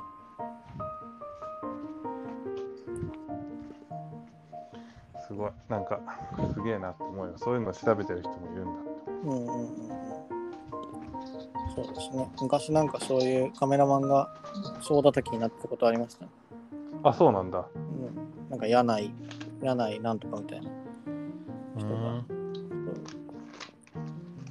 ツイッターで、なんか、フォロワー50万人くらいのカメラマンがいて、うんうんなんか、あれですよ。稲川美香ですら15万人くらいだったはずなんですけど、当時。うんなんか40万、50万くらいいるんですよ、うんうんフォロワーが。普通の人だったら怪しいってわかるじゃないですか、そんな。うんでもなんかその子、その男の人は結構そのフォロワーの多さを使って、全然良くない写真を上げ続けて、うん。で、まあこれは僕の主観でもあるんですけど、うん。なんかめちゃめちゃバキバキに加工したはいはい。原型の色とどめてないような。うんで、上げ続けて、で、それでなんか、まあ、バズるから、バズるというか、まあそのリツイート数もお金で買ってる可能性もあるんですけど、うんでそれでいろんな人に届いてじゃあん。ブランドのその撮影ルック撮影する人になったりとかうんじゃあそのなんだっけ板野友美ちゃんとかを当時撮ってたりして、うんうん。まあそれちょっとちょっとずつそのちゃんとした仕事をどんどんつかむようになってたんですね。うんうんでもその人が活動2年目くらいでなんか炎上しちゃって、うん。なんか何々っていうカメラマンはなんかカメラマンとか関係者同士のなんか飲み会パーティーみたいなのやっててそこに未成年の女の子を呼んで飲ませて乱行してるみたいなが出てきてうん。でそれでまあちょっと炎上になってでこの人フォロワー買ってるんじゃないみたいなうん。なんかこう分析分析うんの人たちがう分析者さんがどんどん現れてうんある時期からある時期にかけて急にボンって伸びてるみたいな。うん。それもまた分析されてて。うん。でもそもそもこの人の写真ってなんかめちゃめちゃ加工してるだけだし何がいいんですかみたいにうん。もうものすごいまあそもそも未成年いい写真してる時点でアウトだけど、もういろんなのが重なってうん。なんか一瞬でその人は活動を停止してうん。アカウントも消えて、そうそう。っていうね事例も昔見ましたね。けどさそれぐらいやっぱ数っていうのは大事なんだよねそうですね。だから実際数しか見てないで仕事頼む人が多さっていうのを実感しましたよね。実感するよね。だからまだそのなんて言うんだろう。クライアント業務じゃないじゃん。うんうちらがやってるってまあああそうですね。だからまだ救われてるんだろうなって自分は思うんだよね。振り回されないです自もんね、うん、あ何何？振り回されないですもんね僕そうらそうそう。人その数字にそんなに。うだからなんか大きな仕事は多分数の世界になっていくのかもしれないけど、うんうんうんまあ今のところこうやっていろいろうん。うんだできてるっていうことはまだ数とはちょっと遠いところにいるのかなっていうのん、うんちょっとす救われてるよね。いや本当救いですよねだその状態で何をするかみたいなところですよねうん。今関係ないから関係ないままでも別に楽しく生きていけるけどなんかならだからこそできることあるよねみたいな。ここでねなんかねうんうんなんかやりたいですよねそうね。まあだからさっきの話に戻るけど、まあ、所属っていうのは多分そういうところでも力を発揮するんだろうなって思うよね。そうですね所属っていうのは、まあフォロワー買うよりはまあいい健全ですよ。全然。そうですねもうちょっと健全に、うん。うん、生ける。そうそうそうそう。だってただで所属できるんだったらどこにでも所属したいですもん。防具だろうが、パリコレだろうが。でそのもなんかさ、あ、ごめんごめん。う、うん、トーコレがすごいコストかけていろいろ負担がかけないとダメなものだって思ってたけど、3回目でもう、なんか、こんなことあんま聞かれたくもないけど、すごい楽にいられる場所になってきてるから、うんそうそう。もう、割と、なんだろうな。できないことはできないでも許されるし、伸び伸びやれるし、まあデジタル枠っていう中でやってるからなのもあると思うんだけど、そうそうそう。辛いなって思った、そのファッションショー、コロナ禍でやる制限みたいなものもデジタルだったらあんま関係ないし、うん、とかね。まあでもデジタルで出ることで、そんなに見てもらうメディアからのその視聴率の高さとかもやっぱ関係してる。まあその一長一短だなとも思うんですけどね。うん。シカト率っていうのがあるんだね。ノーコスト、ノーリターンみたいな感じになってますけど。なんまあかそれこそノーリターンではないですね。うんうん。うん、リターンもたくさんあります、本なんか、まあなんか今さ、それこそ自分のことをまあちゃんと使ってくれてる人たちは当。うん、結構物を見れる見てくれる人なんだよね。うんうんうんうん。だからそれこそ SNS をやってない人とかが多いわけ、バイヤーさんとか。あ、素敵ですね。で、その、多分それ、ん年の話でさ。ああ、そうそうこれ。それこそこの前、銀座三越でやった時は、の、その、自分を上げてくれた人は、うんうん SNS ももちろんやってないし、うん。全部その自分でそのお店回なんていうのうなんていうの展示会行って見て、うん。そのいいなって思った人に全部声かけてくれててだからうんうん。自分の周りもなんていうんだろうもちろんフォロワーさんめっちゃいる人もいるしうんいない人もいるんだよね全く。うんうんうん。で年齢も同じぐらいの年のいる人もなんか年齢もいろいろでせ性別もいろいろでなんかうんうんまあある種すごくその人はすごくすごい人だなって思うわけ。むしろそこまでやってくれないと多分自分は見てもらうこともできなかったし。いや、本当素敵な人ですね。だだただそういう人って多分今後いなくなっていくだろうなとも思うの。そうですね。もとももともと大丸のバイヤーやってて独立してイベントやりたいっていうことで頑張ってた人だったうんからなんだけど。だけどそういう人がいなくなった時にうん。ああもう俺仕事なくなるのかなって思う恐怖もあるよね。うんうんうん。そういう人が当たり前ではなくなってますよね、もう。そうそう。もう自分で探すっていうことがうん。それこそまあなんかある百貨店とかも最初は展示会に来てくれてうんそのまあ見つけてくれてえっと入れてくれたんだけどうん。そのバイヤーさんもうん。そあそのバイヤーさんはまあ今でも付き合いあるんだけどそこの組織自体ももう完全にもう見に行くっていうこともなくなっちゃった。わけあでだんだんだからそういうのを見ていくとうん。なんか数っていうのはないと本当に消えていくんだなとも思ったりするの。もうだからなんだろうバイイングっていうものがうん。なんだろうな完全にそのもう見なくても分かっちゃった気になれるような世界観になっていってるのかなっていう。もはやそそうのそうその人の仕事なないでしょみたいな感じですよね。あ、そうそうそうそう。うんだし、多分それで売れちゃう世界観になっていくみたいな。そうねそうそう。なんか、フォロワーが何万人いる人を売り場に置いたのブランドを置いた方が、もう客も売れるよねって分かっちゃったら、分かったりしたら多分、まあもちろん売り場はつまんなくなると思うけど、絶対。だけど、多分そうう、館はそっちの方が嬉しいし、ん、そうですね。人件費も削れるし、バイヤーの。そうですね。なんかでもつまんない時代ですよね。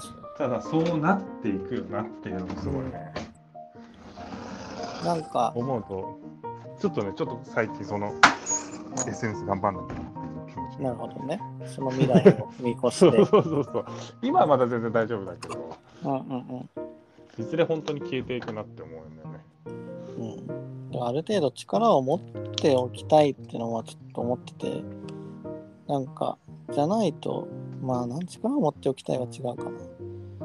なんか、自分が紹介する側くらいにもなれとかないととかはちょっと思うんですよ。紹介何を？なんて言うんだろ例えば、なんて言うんだろうな。なんて言うんだろうな。なんて言うんだろう。なんて言うんだろう。あ俺を紹介してくれんの？なんて、なんて言えばいいのかな。え俺を紹介してくれるわけじゃないの？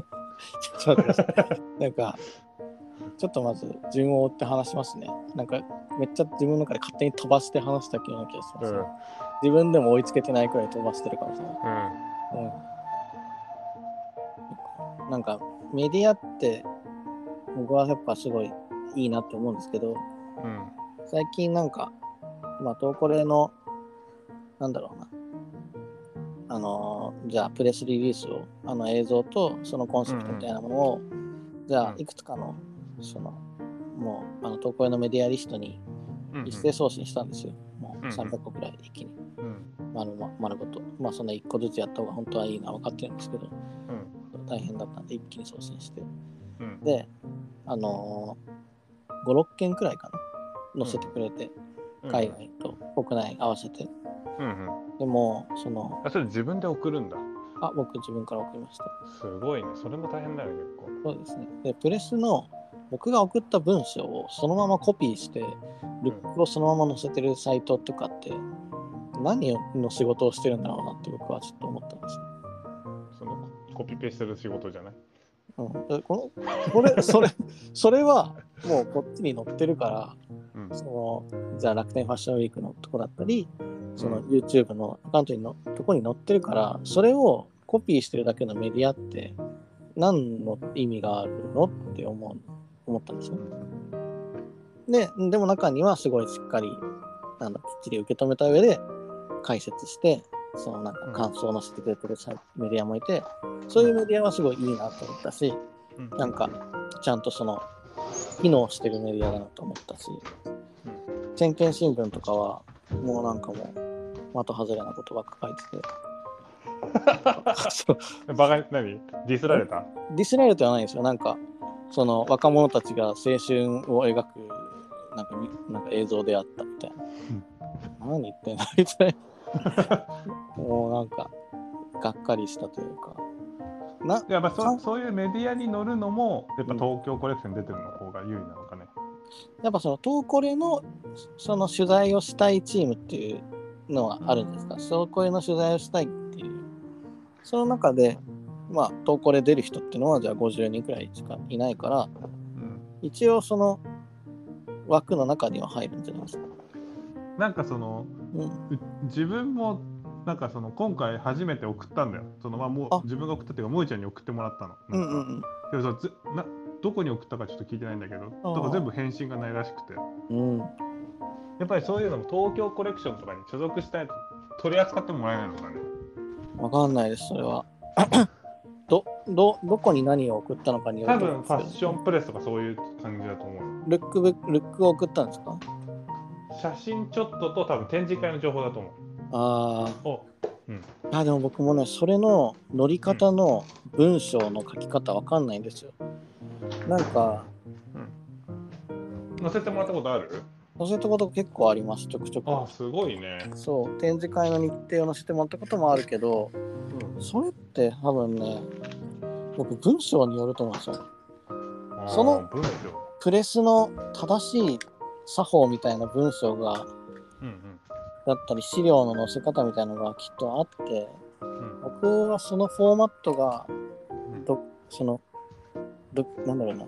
自分なりの書き方で書いて送ってるけど多分正しい書式みたいなのがあるんですよね。謎なんですけどその、あそうなんだ、うん、でそれにのっとって送りさえすればきっと載せてもらえるって僕は思ってますいや最近ねほんとその恐怖が尽きないん。だよね、うんうんうんうん。いや本当に悩みますよねそれは。そう消えていくよこのまま。10年後クソみたいなバイヤーばっかりになったら。本当に。マジで。多分そう。だからまあうん。でもなんかクソみたいなバイヤーが残らないために僕自分たちもある程度その発信力みたいなのを鍛えてこういうバイヤーにはならないこういうバイヤーにならないっていうよりはこういうバイヤーかっこいいよねみたいな情報とかそのなんていうかあ理想みたいなものをちゃんとこう伝達できるそうようになりたいだからその、あ、そこまで考えたことなかったな。うん、特に発信力が必要。なんか自分から何か社会に対して何か発信したいとか、そういう思いは全くないけど。社会じゃなくてもいいんですけど別にターゲットは。そのうんこの同じ同業者とかにはせめて少ないんだしなんか気持ち伝わるようなくらい発信し続けててあいつはなんかずっと話してるなくらいに耳かそうかくらいにはなりたいからラジオを続けてる部分もあります別にその ラジオ聞いてくれてるかな聞いてくれてないかもしれないけど続けてるっていうのも大事じゃまないですかあまあ、ラジオはそうだね。あそこまでの思いでやってくれてるっていうのはちょっと嬉しいけど、俺そんな全然いや別になかったな。全然漂流だから嬉しいかけられでも届けばいいと思うんですけど、嬉しいし。俺が死んだ後にね、うん、本当に。あことういうふうはまだになるなよでいいよ。うん まだ僕自身もそのうまくしゃべり喋ろうっていうよりはとりあえず残そう残そうで話してるし、うん。ただなんかねそう自分が紹介する側になりたいっていうのはそういうことであ紹介してよ。ああななんだろうな、うん村上さん紹こそ。村上さんこそ僕を紹介してよって感じですけどいやいや、俺を紹介してよ。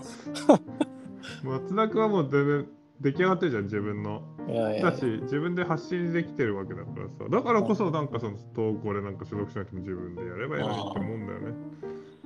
なんかとこれとこれが自分より上の位置にあると思ってるからそんなことない、そんなことない。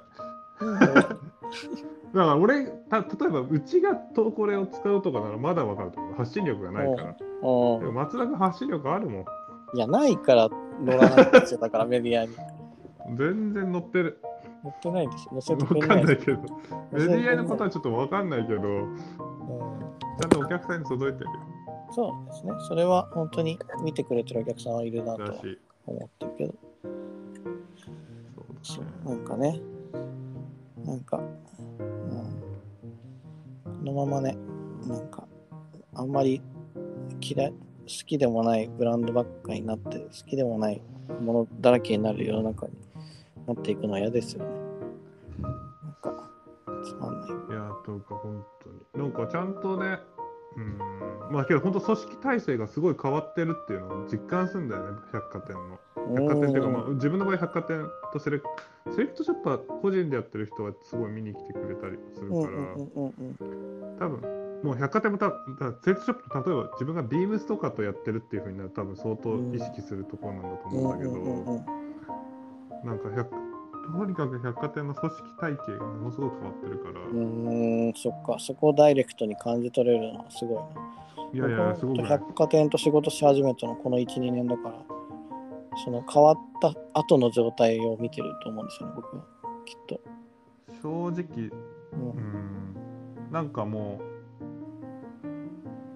うなんだろうねなんかもう完全にバイイングじゃないよっていう感じになっちゃってるから。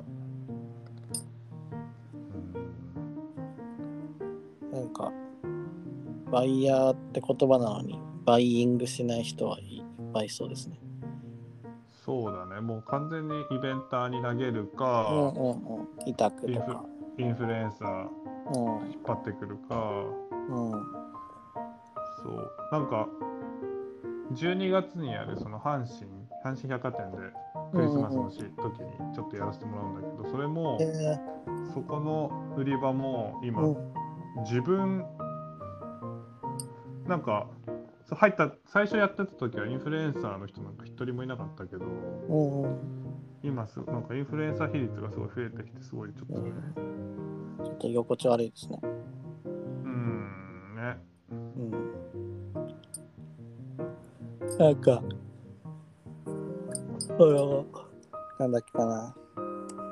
なんかあの、この間京都で、京都のパーティーで出会った人で、うん。その、リメイクする人同士を、うん。リメイクしたい、できる人とリメイクを必要としてる人をつなげるサービスを作る仕事みたいな人がいて、うん。なんかまあ、お直し屋さんみたいなうん。そういう技術を持ってる人がうん。いっぱいいるけど、なんか、その、まあ世の中今 SDGs が人気ってなって、リペアとかリメイク作品みたいなのが欲しい人はいるけど、うん。じゃあ、その工場にまとめて発注するには大変だと。うん。じゃあ、その個人個人のリペアできるおばちゃんとか、リメイクできる人とかを、じゃあ、うん。なんだろうな、その、その人たちが、じゃあ、2000円でやりますとか、5000円でやりますとか、6000円でやりますみたいなことを書いてあるアプリを作って、それをこうでつなげるための、その、なんだろう、希望者とうん。やりますっていう人をつなげるためのアプリを作る会社やってますみたいな、やろうと思ってますみたいなうん。人に出会って、パーティーで、あ、そんなんやってんですねみたいな、いいですねっつって。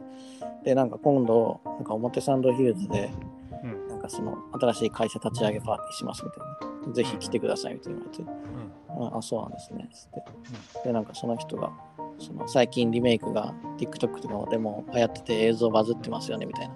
なんか今度そのリメイク選手権みたいなグランプリやるんです 言ってて、でなんかどういうその基準で1位を決めるんですかって聞いたら再生回数ですって言ってて、あはあってなって、あいやそうなるよね。いや超わかりやすい例だと思うそれ、うん、ね、うん。再生回数で選んだら、それは再生回数っていうのはその人のファンとか、その、なんていうの、まあもうちょっとその、ものとは別のとこで動いてる数字だったりするから、うん。それで順位をつけるのってめちゃめちゃなんか楽だろうけど、そっちはその選考方法は。うん。なんか、なんかがっかりしましたよね。ま、真面目に作ってる人というか、そのなんか、リメイクをする人のが大事なんじゃなくて、それでいかにバズることが大事っていうことを植え付ける一因になりますよね、その人は。うん、とかそこを目指すようになるよねみんながそうそうそうそう。ビフォーアフターの動画の速度みたいな。ビフォーアフターの動画面白いですよね、みたいな言ってて、なんか、がっかりだわってなりました。参加しないのそれじゃ知らないです しないんだ。から、ちょっと言おうと思ったのが、それは、あの、審査員僕がやりましょうかって言おうと思った。僕が、審査員になるの？参加すればいいのに。なんで僕が参加しなきゃいけないそんな。審査員なんかつまんないでしょ。審査員の方がいいですよ。僕がジャッで参加し僕がジャッジしたいですよ、そんないい悪いは。そうてか僕がジャッジじゃなくても、その、というか審査員、と審査員ジ、ャッジするもんじゃないよね人の作品なんていやでもリメイクのいい悪いの、その、基準が曖昧すぎるかなとは思うんですけどね。いいとか物に対していい悪いなんてなくない？いや、ありますよ。配色とか。ないよいや、そこがないようになると、数字の勝負じゃないですか。いやだからなんていうの？だだからこそうん。なんていうんだろう。いい悪いもないしうん。なんか数字もでもないよってこと。じゃあ何で基準するんですか何でグランプリするんですかでもグランプリなんかしなくていいよ。だからそのするっていう前提の話だからしなくてもいいと思いますけど僕も。するんならちゃんと審査員をそのもう45人5人とか10人とかで入れない入れた方がそのなんか再生回数で決めるみたいなのってなんか全然良くないなっていう。今日なんかリメイクってそういう立ち位置になってるんだね今うんそういう立ち位置です。なんか利用されリメイクってすごいなんていうんだろうなんかすごいそういう立ち位置なんだね消耗するんですよ。リメイクのはずが。リメイクのはずがいいんだねそうなんですよ。すごいねうんリメイクってちょっと新しいそういうジャンルになりつつあるんだねそうですね。だからこそなんかい一旦そのジャッジする人というかこれいいこれ悪いこれいいこれ悪いをうん叩かれてもいいから言える人絶対いる必要だと思うんですよ。うんなんであいつの言うこと聞かなきゃいけないんだくらいに思われてもいいから僕は言いたい。これ全然良くないって。これはあれだろみたいな。これはこれだろみたいな。これだとしたらあれにしろみたいな。うんもうなんかそう、うるさい人にがいないんですよ。みんな自由でいいとか言って。みんな自由にやっていいって言うから、そういう悪い大人が現れて再生回数競いみたいに言い出す。だったら、だったら僕みたいなやつの方が必要でしょ。うんまそうかな。審査員なんかやめた方がいいや。あ、そうですか。うん、審査員になり審査員になりたいの？たい。ななりたい。まあ、なりたい審査員になりたいの？あの、5人くらい並んで点数バンって載せる人になりたい。あーポンポンポンって。審査員になるため、審査員になるため、審査員になりたくてなる人っているのかね？いないか。審査員になりたくてなりたい人っているんじゃない基本やりたくないんじゃない？みんな審査も。まあ確かに。うん審査。なんかでも、M1 とかの人はみんな言いますよね。審査員やりたくないわって言いますよね。うん、だから真剣に物事に取り組んでれば取り組んでるほど審査員ってなりたくない気がするけどね。あ、そうですね。わかんない。なんか、なんか人のものなんか評価できないって感じになるけどね。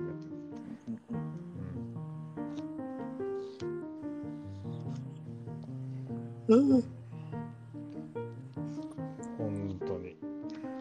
やばいよ。だからちょっと、TikTok か。松田君に TikTok がいいって言われたからな。ちょっとこれ考えとこまあでも本当に、あれですよね。広告アカウント、広告マネージャーを一旦消して、作り直して、TikTok をやるんですね。う。本当にね。もいや、マジで向いてないわ。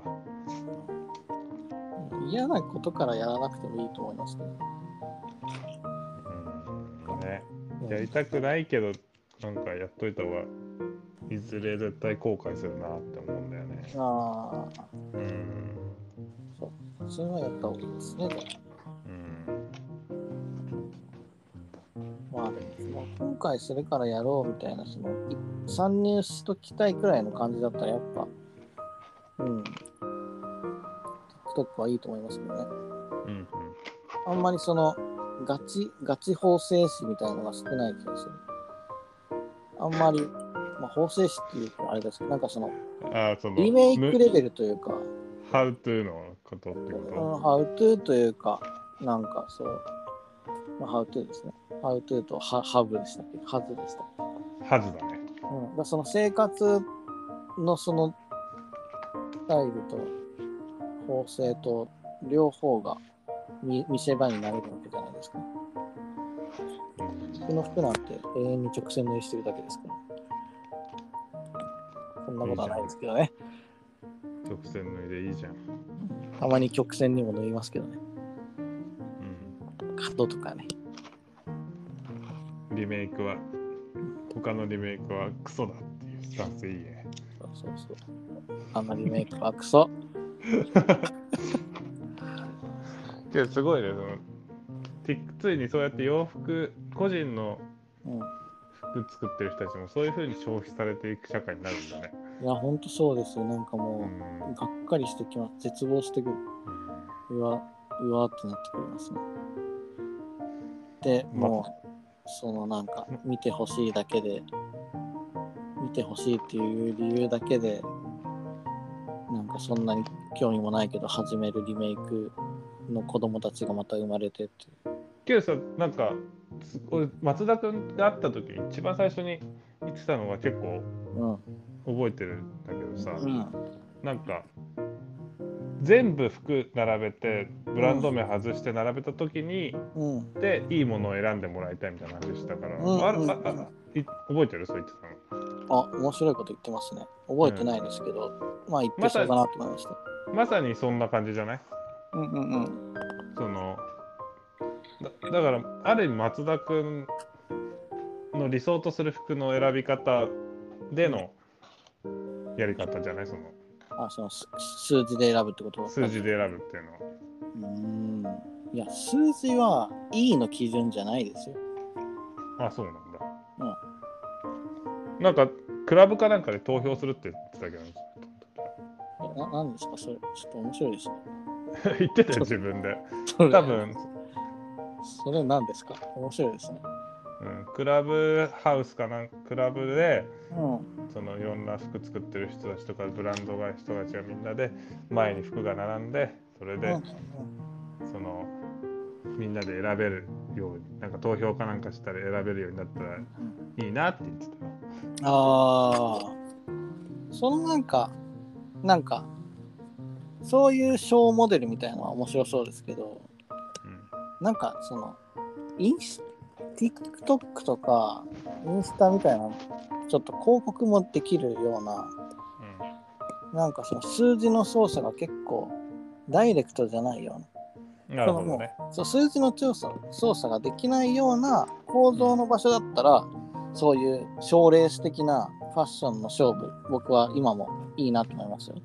でその M1 みたいな、ファッション1グランプリみたいなことをうんうんやってくれ、やるのはめっちゃ楽しいと思うけど、その TikTok とかインスタのフォロワー数とか、そのいいね数とかって、だって絶対にじゃあ10万人フォロワー、フォロワー100人のめちゃめちゃいい服作る人と、フォロワー50万人の菅田将暉の作るなんかしょうもない、なんかそれだけ切り替えたものとかだったら、絶対菅田将暉に票は割れる、いくじゃないですか。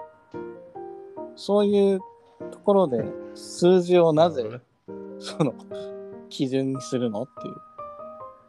だったらその数字を、まあもうなんか、あと、なんだろうな、SNS で勝負すると、絶対うちみたいな服はもう論外だからさ、そうそうですよね。やっぱり映える服じゃん。うん。だから、まあ、2歳の服とかもなんかそこには合ってる気がするんだけどね。うん、なんかでも僕の服、なんだろうな。結構その TikTok でリメイクしてる服の映像とか見るんですけど、うん。なんかすごい簡潔なものの方がバズってますね。この、じゃあ脇切って、そのズボンの脇を切って、その別の生地をつけて、ワイドパンツっぽくして、フレアっぽくして、もうコーディネートしてって、その、その間の秒数3秒みたいな。もう服、ズボン、ポンって床あになるほどねはいはズボンを床にうんうんズボンともう一つの生地を床にポンって投げた瞬間にパーンってもう別の服になって次の瞬間にポーンって自分がもう履いててコーディネートしてくるって回ってはい終わりみたいな動画がバズってますね。だその物の良さとかその構造のなんか複雑さとか真新しさとかっていうよりは一瞬で入ってくれるかどうかくらいの。うん。というかさ、なんか、うん、物の良さでもないくないなんていうの、世界観の作り込みみたいな。ああまあそっか。うん。なんか音楽、ショート動画競争ですよね、結局そうなると。うん。ショート動画の精度競争。か、なんかそう考えるとすげえ松田君合ってそうな気がするけど、そこは違うんだね。まあ確かにそうですよね。でまあ、ショート動画の、ショート動画競争になるならまだいいんですけど。まあだからそこに人が入ってくる、確かにね。そうんの芸能人と入ってくるとちょっと確かに違う感じもするけど。で、なんかやっぱ芸能人まで行かなくても、フォロワーがいる人といない人のレベルって全然うん、まあ確かにね。そこフォロワー、そうだね。確かに。5000と1万と5万とうんうん。100とね、その対等に勝負できないじゃないですか。その重量性分ける、ボクシングで分ける理由は何だ、なんでその50キロの人と200キロの人と戦わなきゃいけないっていう。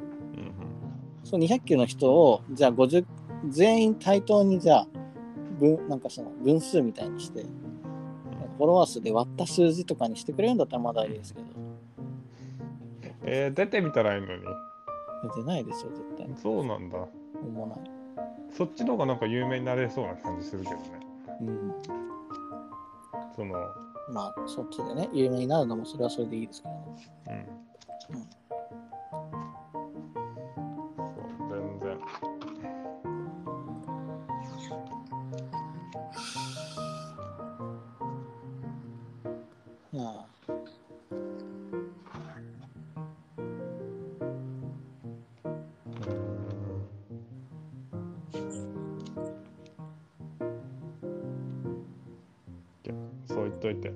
かもしれないから楽しみにしてる。そしたら1票入れるよ。うん。あありがとうございます。うん。見てくだ。さい。うーん。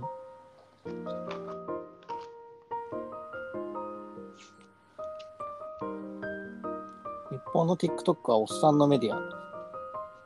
えーまあ、そっか、若い女の子が出してるっていうことは、おじさんが見てるってことなんだ。ね、確かに。そうん結構そうだ。ね。言われてみたらそうかもね。うん、バズる者たちの法則って結局若い女の子が踊ってるからでその若い女の子が踊ってるのを見てバズらせる人っておじさんじゃない確かに。うん松田君の言う通りだ。その通りだと思うわ、言われて。あれ、若い子は見ないの、多分そんなに。若い見てるだろ子うけど、が。見るのはまた別ですよね別のものわかんないですけど逆にその川の魚料理してる動画かもしれない逆転する 若い子が魚料理の。まあそうかもしれないね。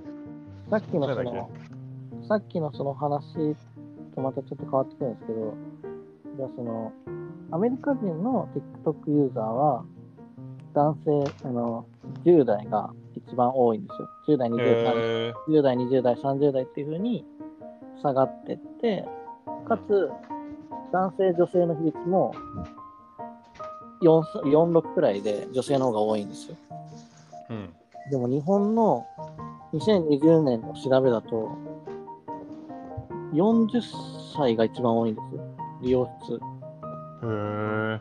10, 10代が、えっとですね、まあ、10%、20代11%、30代12%、40代13%。うんうん。あ、これ間違えました。えーっとね。うん。まあ、これ男性、女性比率ってちょっと分かりにくいけど、男性、女性入れて、10代が、えー、28%、あ、待って、18%で、20代が22%、30代が23、40代25%。どんどん上がってるんですよ。で男性、女性比率も男性の方がやや多いんですよ、全体。これは面白い記事だなを攻略しようん、攻略の余地は全然あると思います。誰もその TikTok でバズってんのは、そのおっさんの力だとは多分言わないんですよ、絶対に。う。うん。それを言われたら、その TikTok でそのフォロワーがいる人っていうブランドは一切なくなるから、TikTok 初のモデルとかインフルエンサーの強さが一切なくなるじゃないですか。若い女の子たちに人気な人たちっていう印象で進めたいのに、おっさんのユーザーが大半を占めてるなんてバレたくないじゃないですか。もう、ダメですね、これ。なぜこんなことになってしまったのか。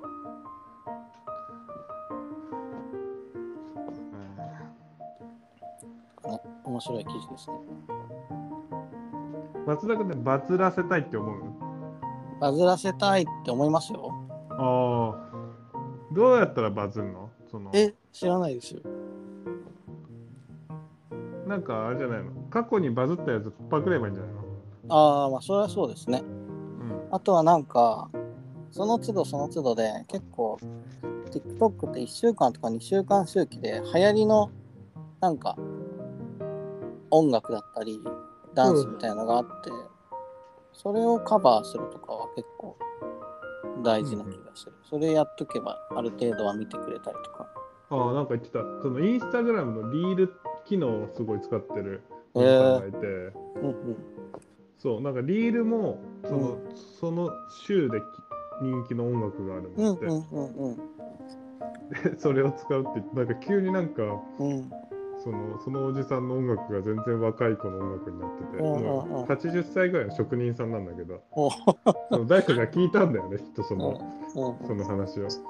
で、リールだけすごい最近更新してんだけど、うん。ずーっとなんか、俺も聞いたことないような若い女の子の音楽が後ろに流れてて、それでいいってなったんですね。それで、もう本人もよく分かってないんだよね。まあ、80歳くらいならしょうがない。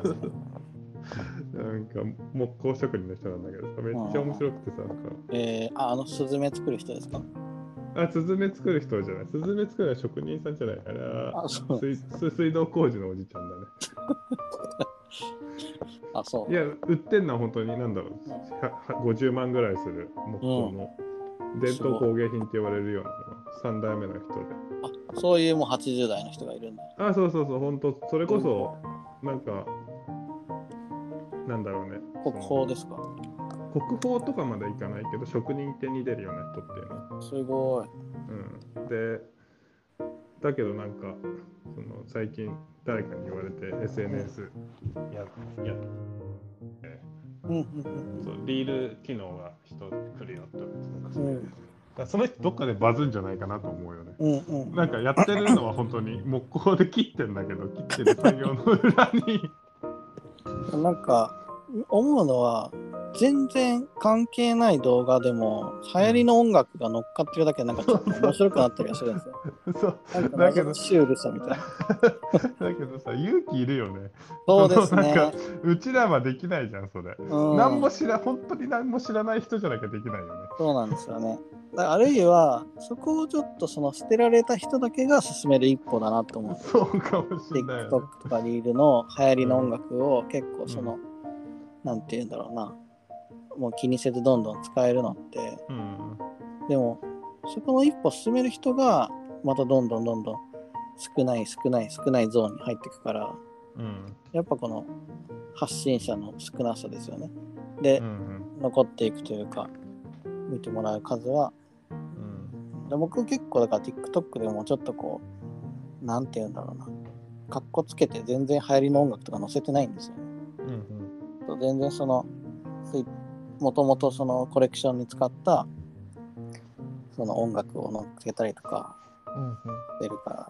それって全然 TikTok に寄せてないんですよ。だからちょっとそこがね自分の中のまだ弱いはずな恥を感じてたりとか、そうそうそうそう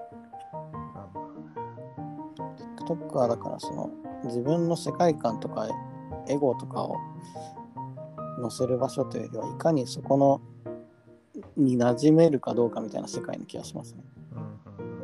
だからその中ででも本当になんか独自路線の人もいるけどでもそういう人はそもそももともと別のところでファンがいる人な気もします、そうなんだよね。うん、結局、ある程度は業にね従ったものをやるのうんがすごい大事だと思う。そうちょっと松田君に SNS 教えてもらわなきゃな、たくさん。ちょっとこの1年ぐらいかけて。一緒に TikTok やりましょうよ。TikTok はちょっと、まずそんなにさ、使いこなせてないからさ、何にあ、も。はいはい。そうです。Twitter と Instagram かな、まずは。うん。あとは Weibo ですか？ウェイボーはちょっとまだダウンロードもしてないんだけど。なんでそれやり気になったんですか？急に。いや、なんかね、中国の問い合わせがす一時期すごかったの、うちえに。ー、すごい。なんか、あの、なんかね、うち、俺 SNS の中で一番フォロワーが多いのベースなの。えー、ベースのフフォロワーだけはなんか3000人、今ちょっと減っちゃってきちゃったんだけど、すごっ。いて、で、たなんだかよくわかんなくうん。て、で、だけどベースのフォロワーって別にそんなにいてもしょうがないじゃん。え、しょうがなくないですよ。めちゃ俺めちゃ。SNS、俺 SNS そんなに、あの、オンラインショップそんなに更新しないし、うん。えめっちゃすごいですね。で、なんか、うん いや、すごくない、別に。えー、すごいよ。いやいやいや、インスタグラムとかのを増やしたいよ。えで、なんか、それで中国、なん多分中国人だったのかな、なんか、すごい、なんか、ベースの問い合わせ、めちゃめちゃあって、あの、コロナの時ぐらいにー、。うんうんうんで、なんか、中国人直接っていうのは、中国の代理店みたいな人からすごい連絡があって、これ、うんうん。10, 10枚とか20枚作れないとか言われて、でただそれって、急に言われても作れないから。何枚かちょっと断ったりしてて。で、なんかそれ通すんだったら、直接その人たちに、うん。なんか発信した方がいいなっていうふうにちょっと思ってて、そうそう、中国のなんか SNS、ただなんか中国のの人たちなんか見れないんでしょ、インスタグラムとか。ああ、そうらしいですね。なんかそうのそそうそう。使えないんですよね、アプリが。だからなんか見れるアプリの方がいいなって思ってちょっと見てただけ。ただ、なんかね、ちょっとややこしくてやめちゃった。えー、絶対できますよ、そんな。誰でもできますよ、ウェイボーなんて。ただなんか、そ なんか何？う、もうなんかね、頭がもう回んない。めんどくさくなった。うん面白いですね。え、すごいな、ベースでそんな3000人もいるの。いやいや、もう一件、今2400人ぐらい下がって、もう全然あそう投稿なんですね更新しなき更新しないと下がる、やっぱり。そっか。うん、もう全然、あのー本当にだから、展示会全部終わって、残ったものだけを上げてるから、うんうんうん。そうするとやっぱり圧倒的に減る。いや、すごいな。だってその僕フォロワーがじゃあ5000人いても、そのストアーズの顧客っていうのは、うんまあフォロワーとかメールマガジンで出てくるんですけど、その、えっとね、300人とかかな。いや、けど別にいいんじゃない？そ別にオンラインメインじゃないじゃん。うん、まあそうですね。もう別にオンラインメインじゃないからさ。いや、それこそそっちこそオンラインメインじゃないのに、すごいですよ。すごい。なんかね、多分これうん、なんでかなっていろいろ要因調べたんだけど、おそらく多分なんかね自分のベースのサイを多分、うん丸ごとどっかに載ってんだよね。えーその多分天才じゃないけどでうんうんそのうちで興味あったの多分代理店が経由するようなシステムがどっかできてんだよね。うんうんでその代理店から直接連絡が来るようなシステムになってるんだよね。なんか多分中国でベースの商品買えないからうんうんうんうんそあのそうなんだ。なんかね多分俺の力ではないと思うの。へえその何かで。何かの力が働いてるの。そうそう、何かの力。わかんないけどね。それがうん、それ過程でしかないんだけど。うんうんうん。ただ俺が、それやっぱり、あの、全然と投稿しないから減ってるけど、めちゃくちゃ。うんうんうん。うん。えー、すごい。だし別にオンラインに出したらすぐ売れるとかそういう感じでもないよ。あでもないんですね。えーそう、全然ない。オンラインにすぐ出したら売れる。まあ、多少は動くけど、そんなにんボボボボって売れるっていうよりも、うん。うんなんか時間差で、うん。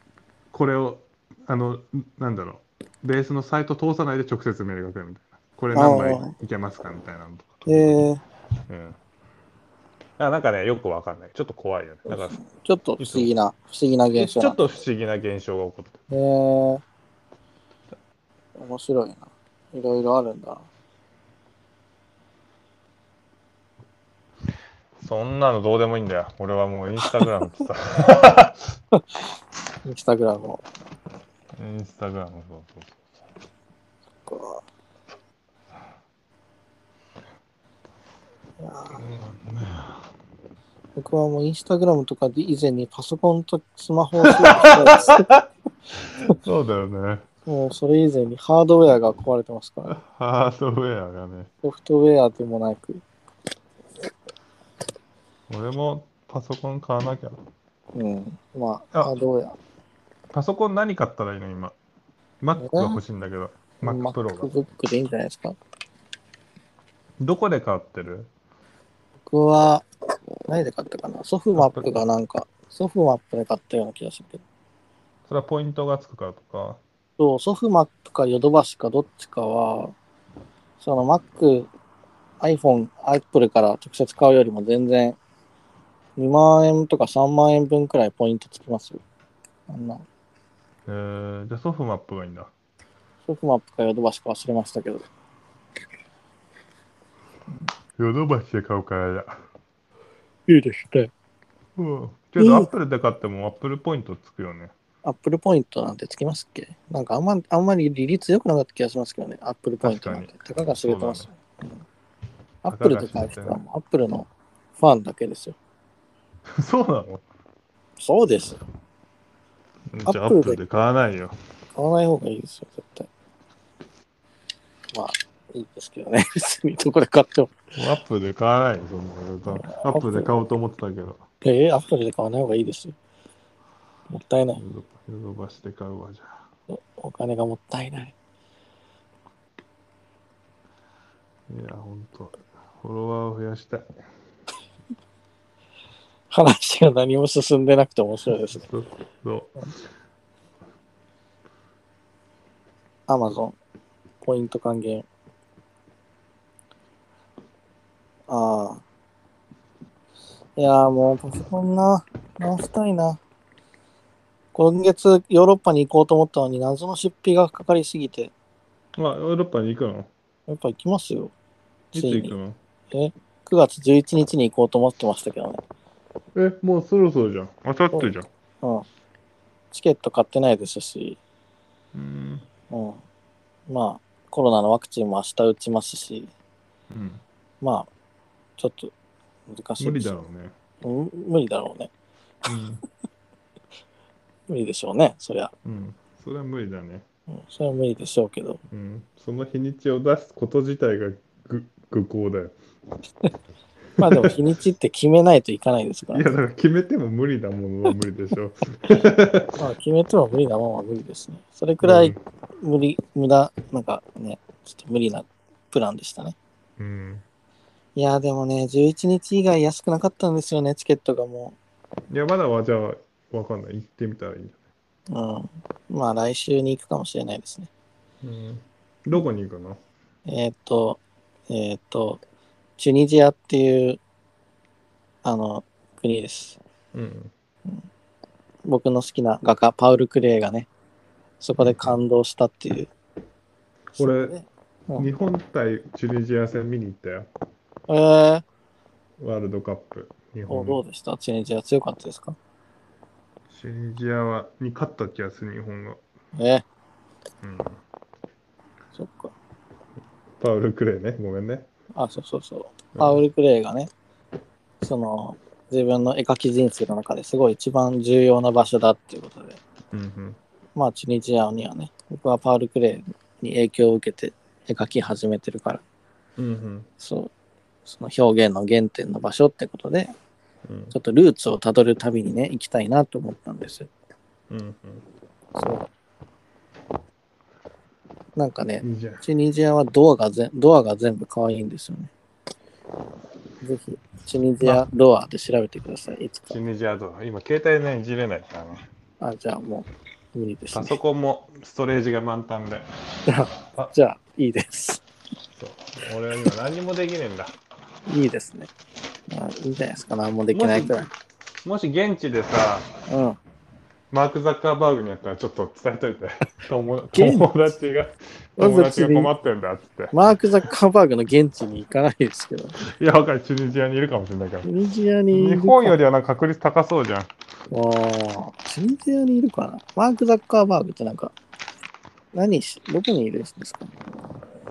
なんか、あんまりもう仕事してなさそう。ね、不安な顔だよね。それは別に思ったことないですけど。何 不安な顔。いや、ちょっと調べてみてみよ いや、調べ、知ってますよ、顔は。う。マック・ザーカーバーグの顔だよ。なんか不安にならない、ちょっと。不安になるって言われたらなりますけどね。うん。え、じゃあ、こな今週行くんだ、来週に。うん、来週に行きますよ、僕はさすうがに。ん。来週こそ行きます。うん。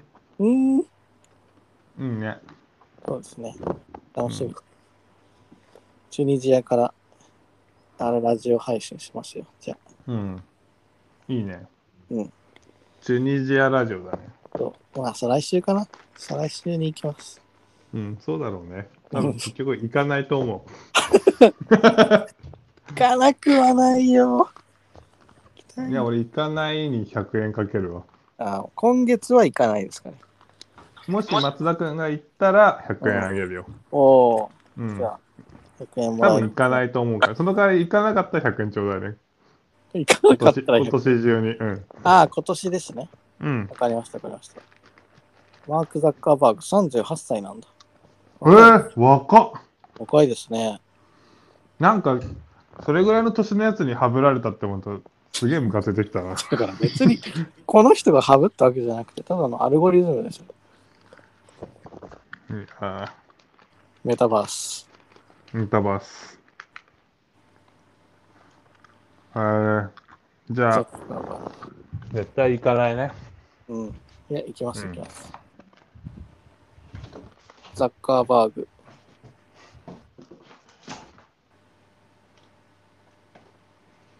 マーク・ザッカーバーグ絶対やんなやつだよ。まあまあまあ、これトップの人はね、別にいい人ではないでしょうね。う共感力とかよりももっと合理合理性の極致みたいな人たちでしょ。ん。数だろうね、数。うん。そうね本当に数だけの世の中になったらどうなんだろうね。うーん。どこに避難すればいいのかなって感じは僕思あって、ます。確かに。アフリカに避難したいなとは思いますけど。でもなんか数の世界でもやっていけそうじゃん、松田君。数の世界か。やっていける。俺は多分、うんやっていけないもん、俺は。うん。助けてよ、そしたら。何を助けるんですか？いや、だから、なんだっけ、さっき言ってたじゃん、紹介してよ、紹介。ああ、そうですね。もちろん、うんもちろん。数の世界で僕がなんか優位に立ってる時そうだよが現れたら、全然、いや、もう、松田君今でも優位だよ、も全然優位じゃないですよ。よし。あ、なんか食べてますね。う。うん。いいな。もぐもぐラジオだね。あ、もう、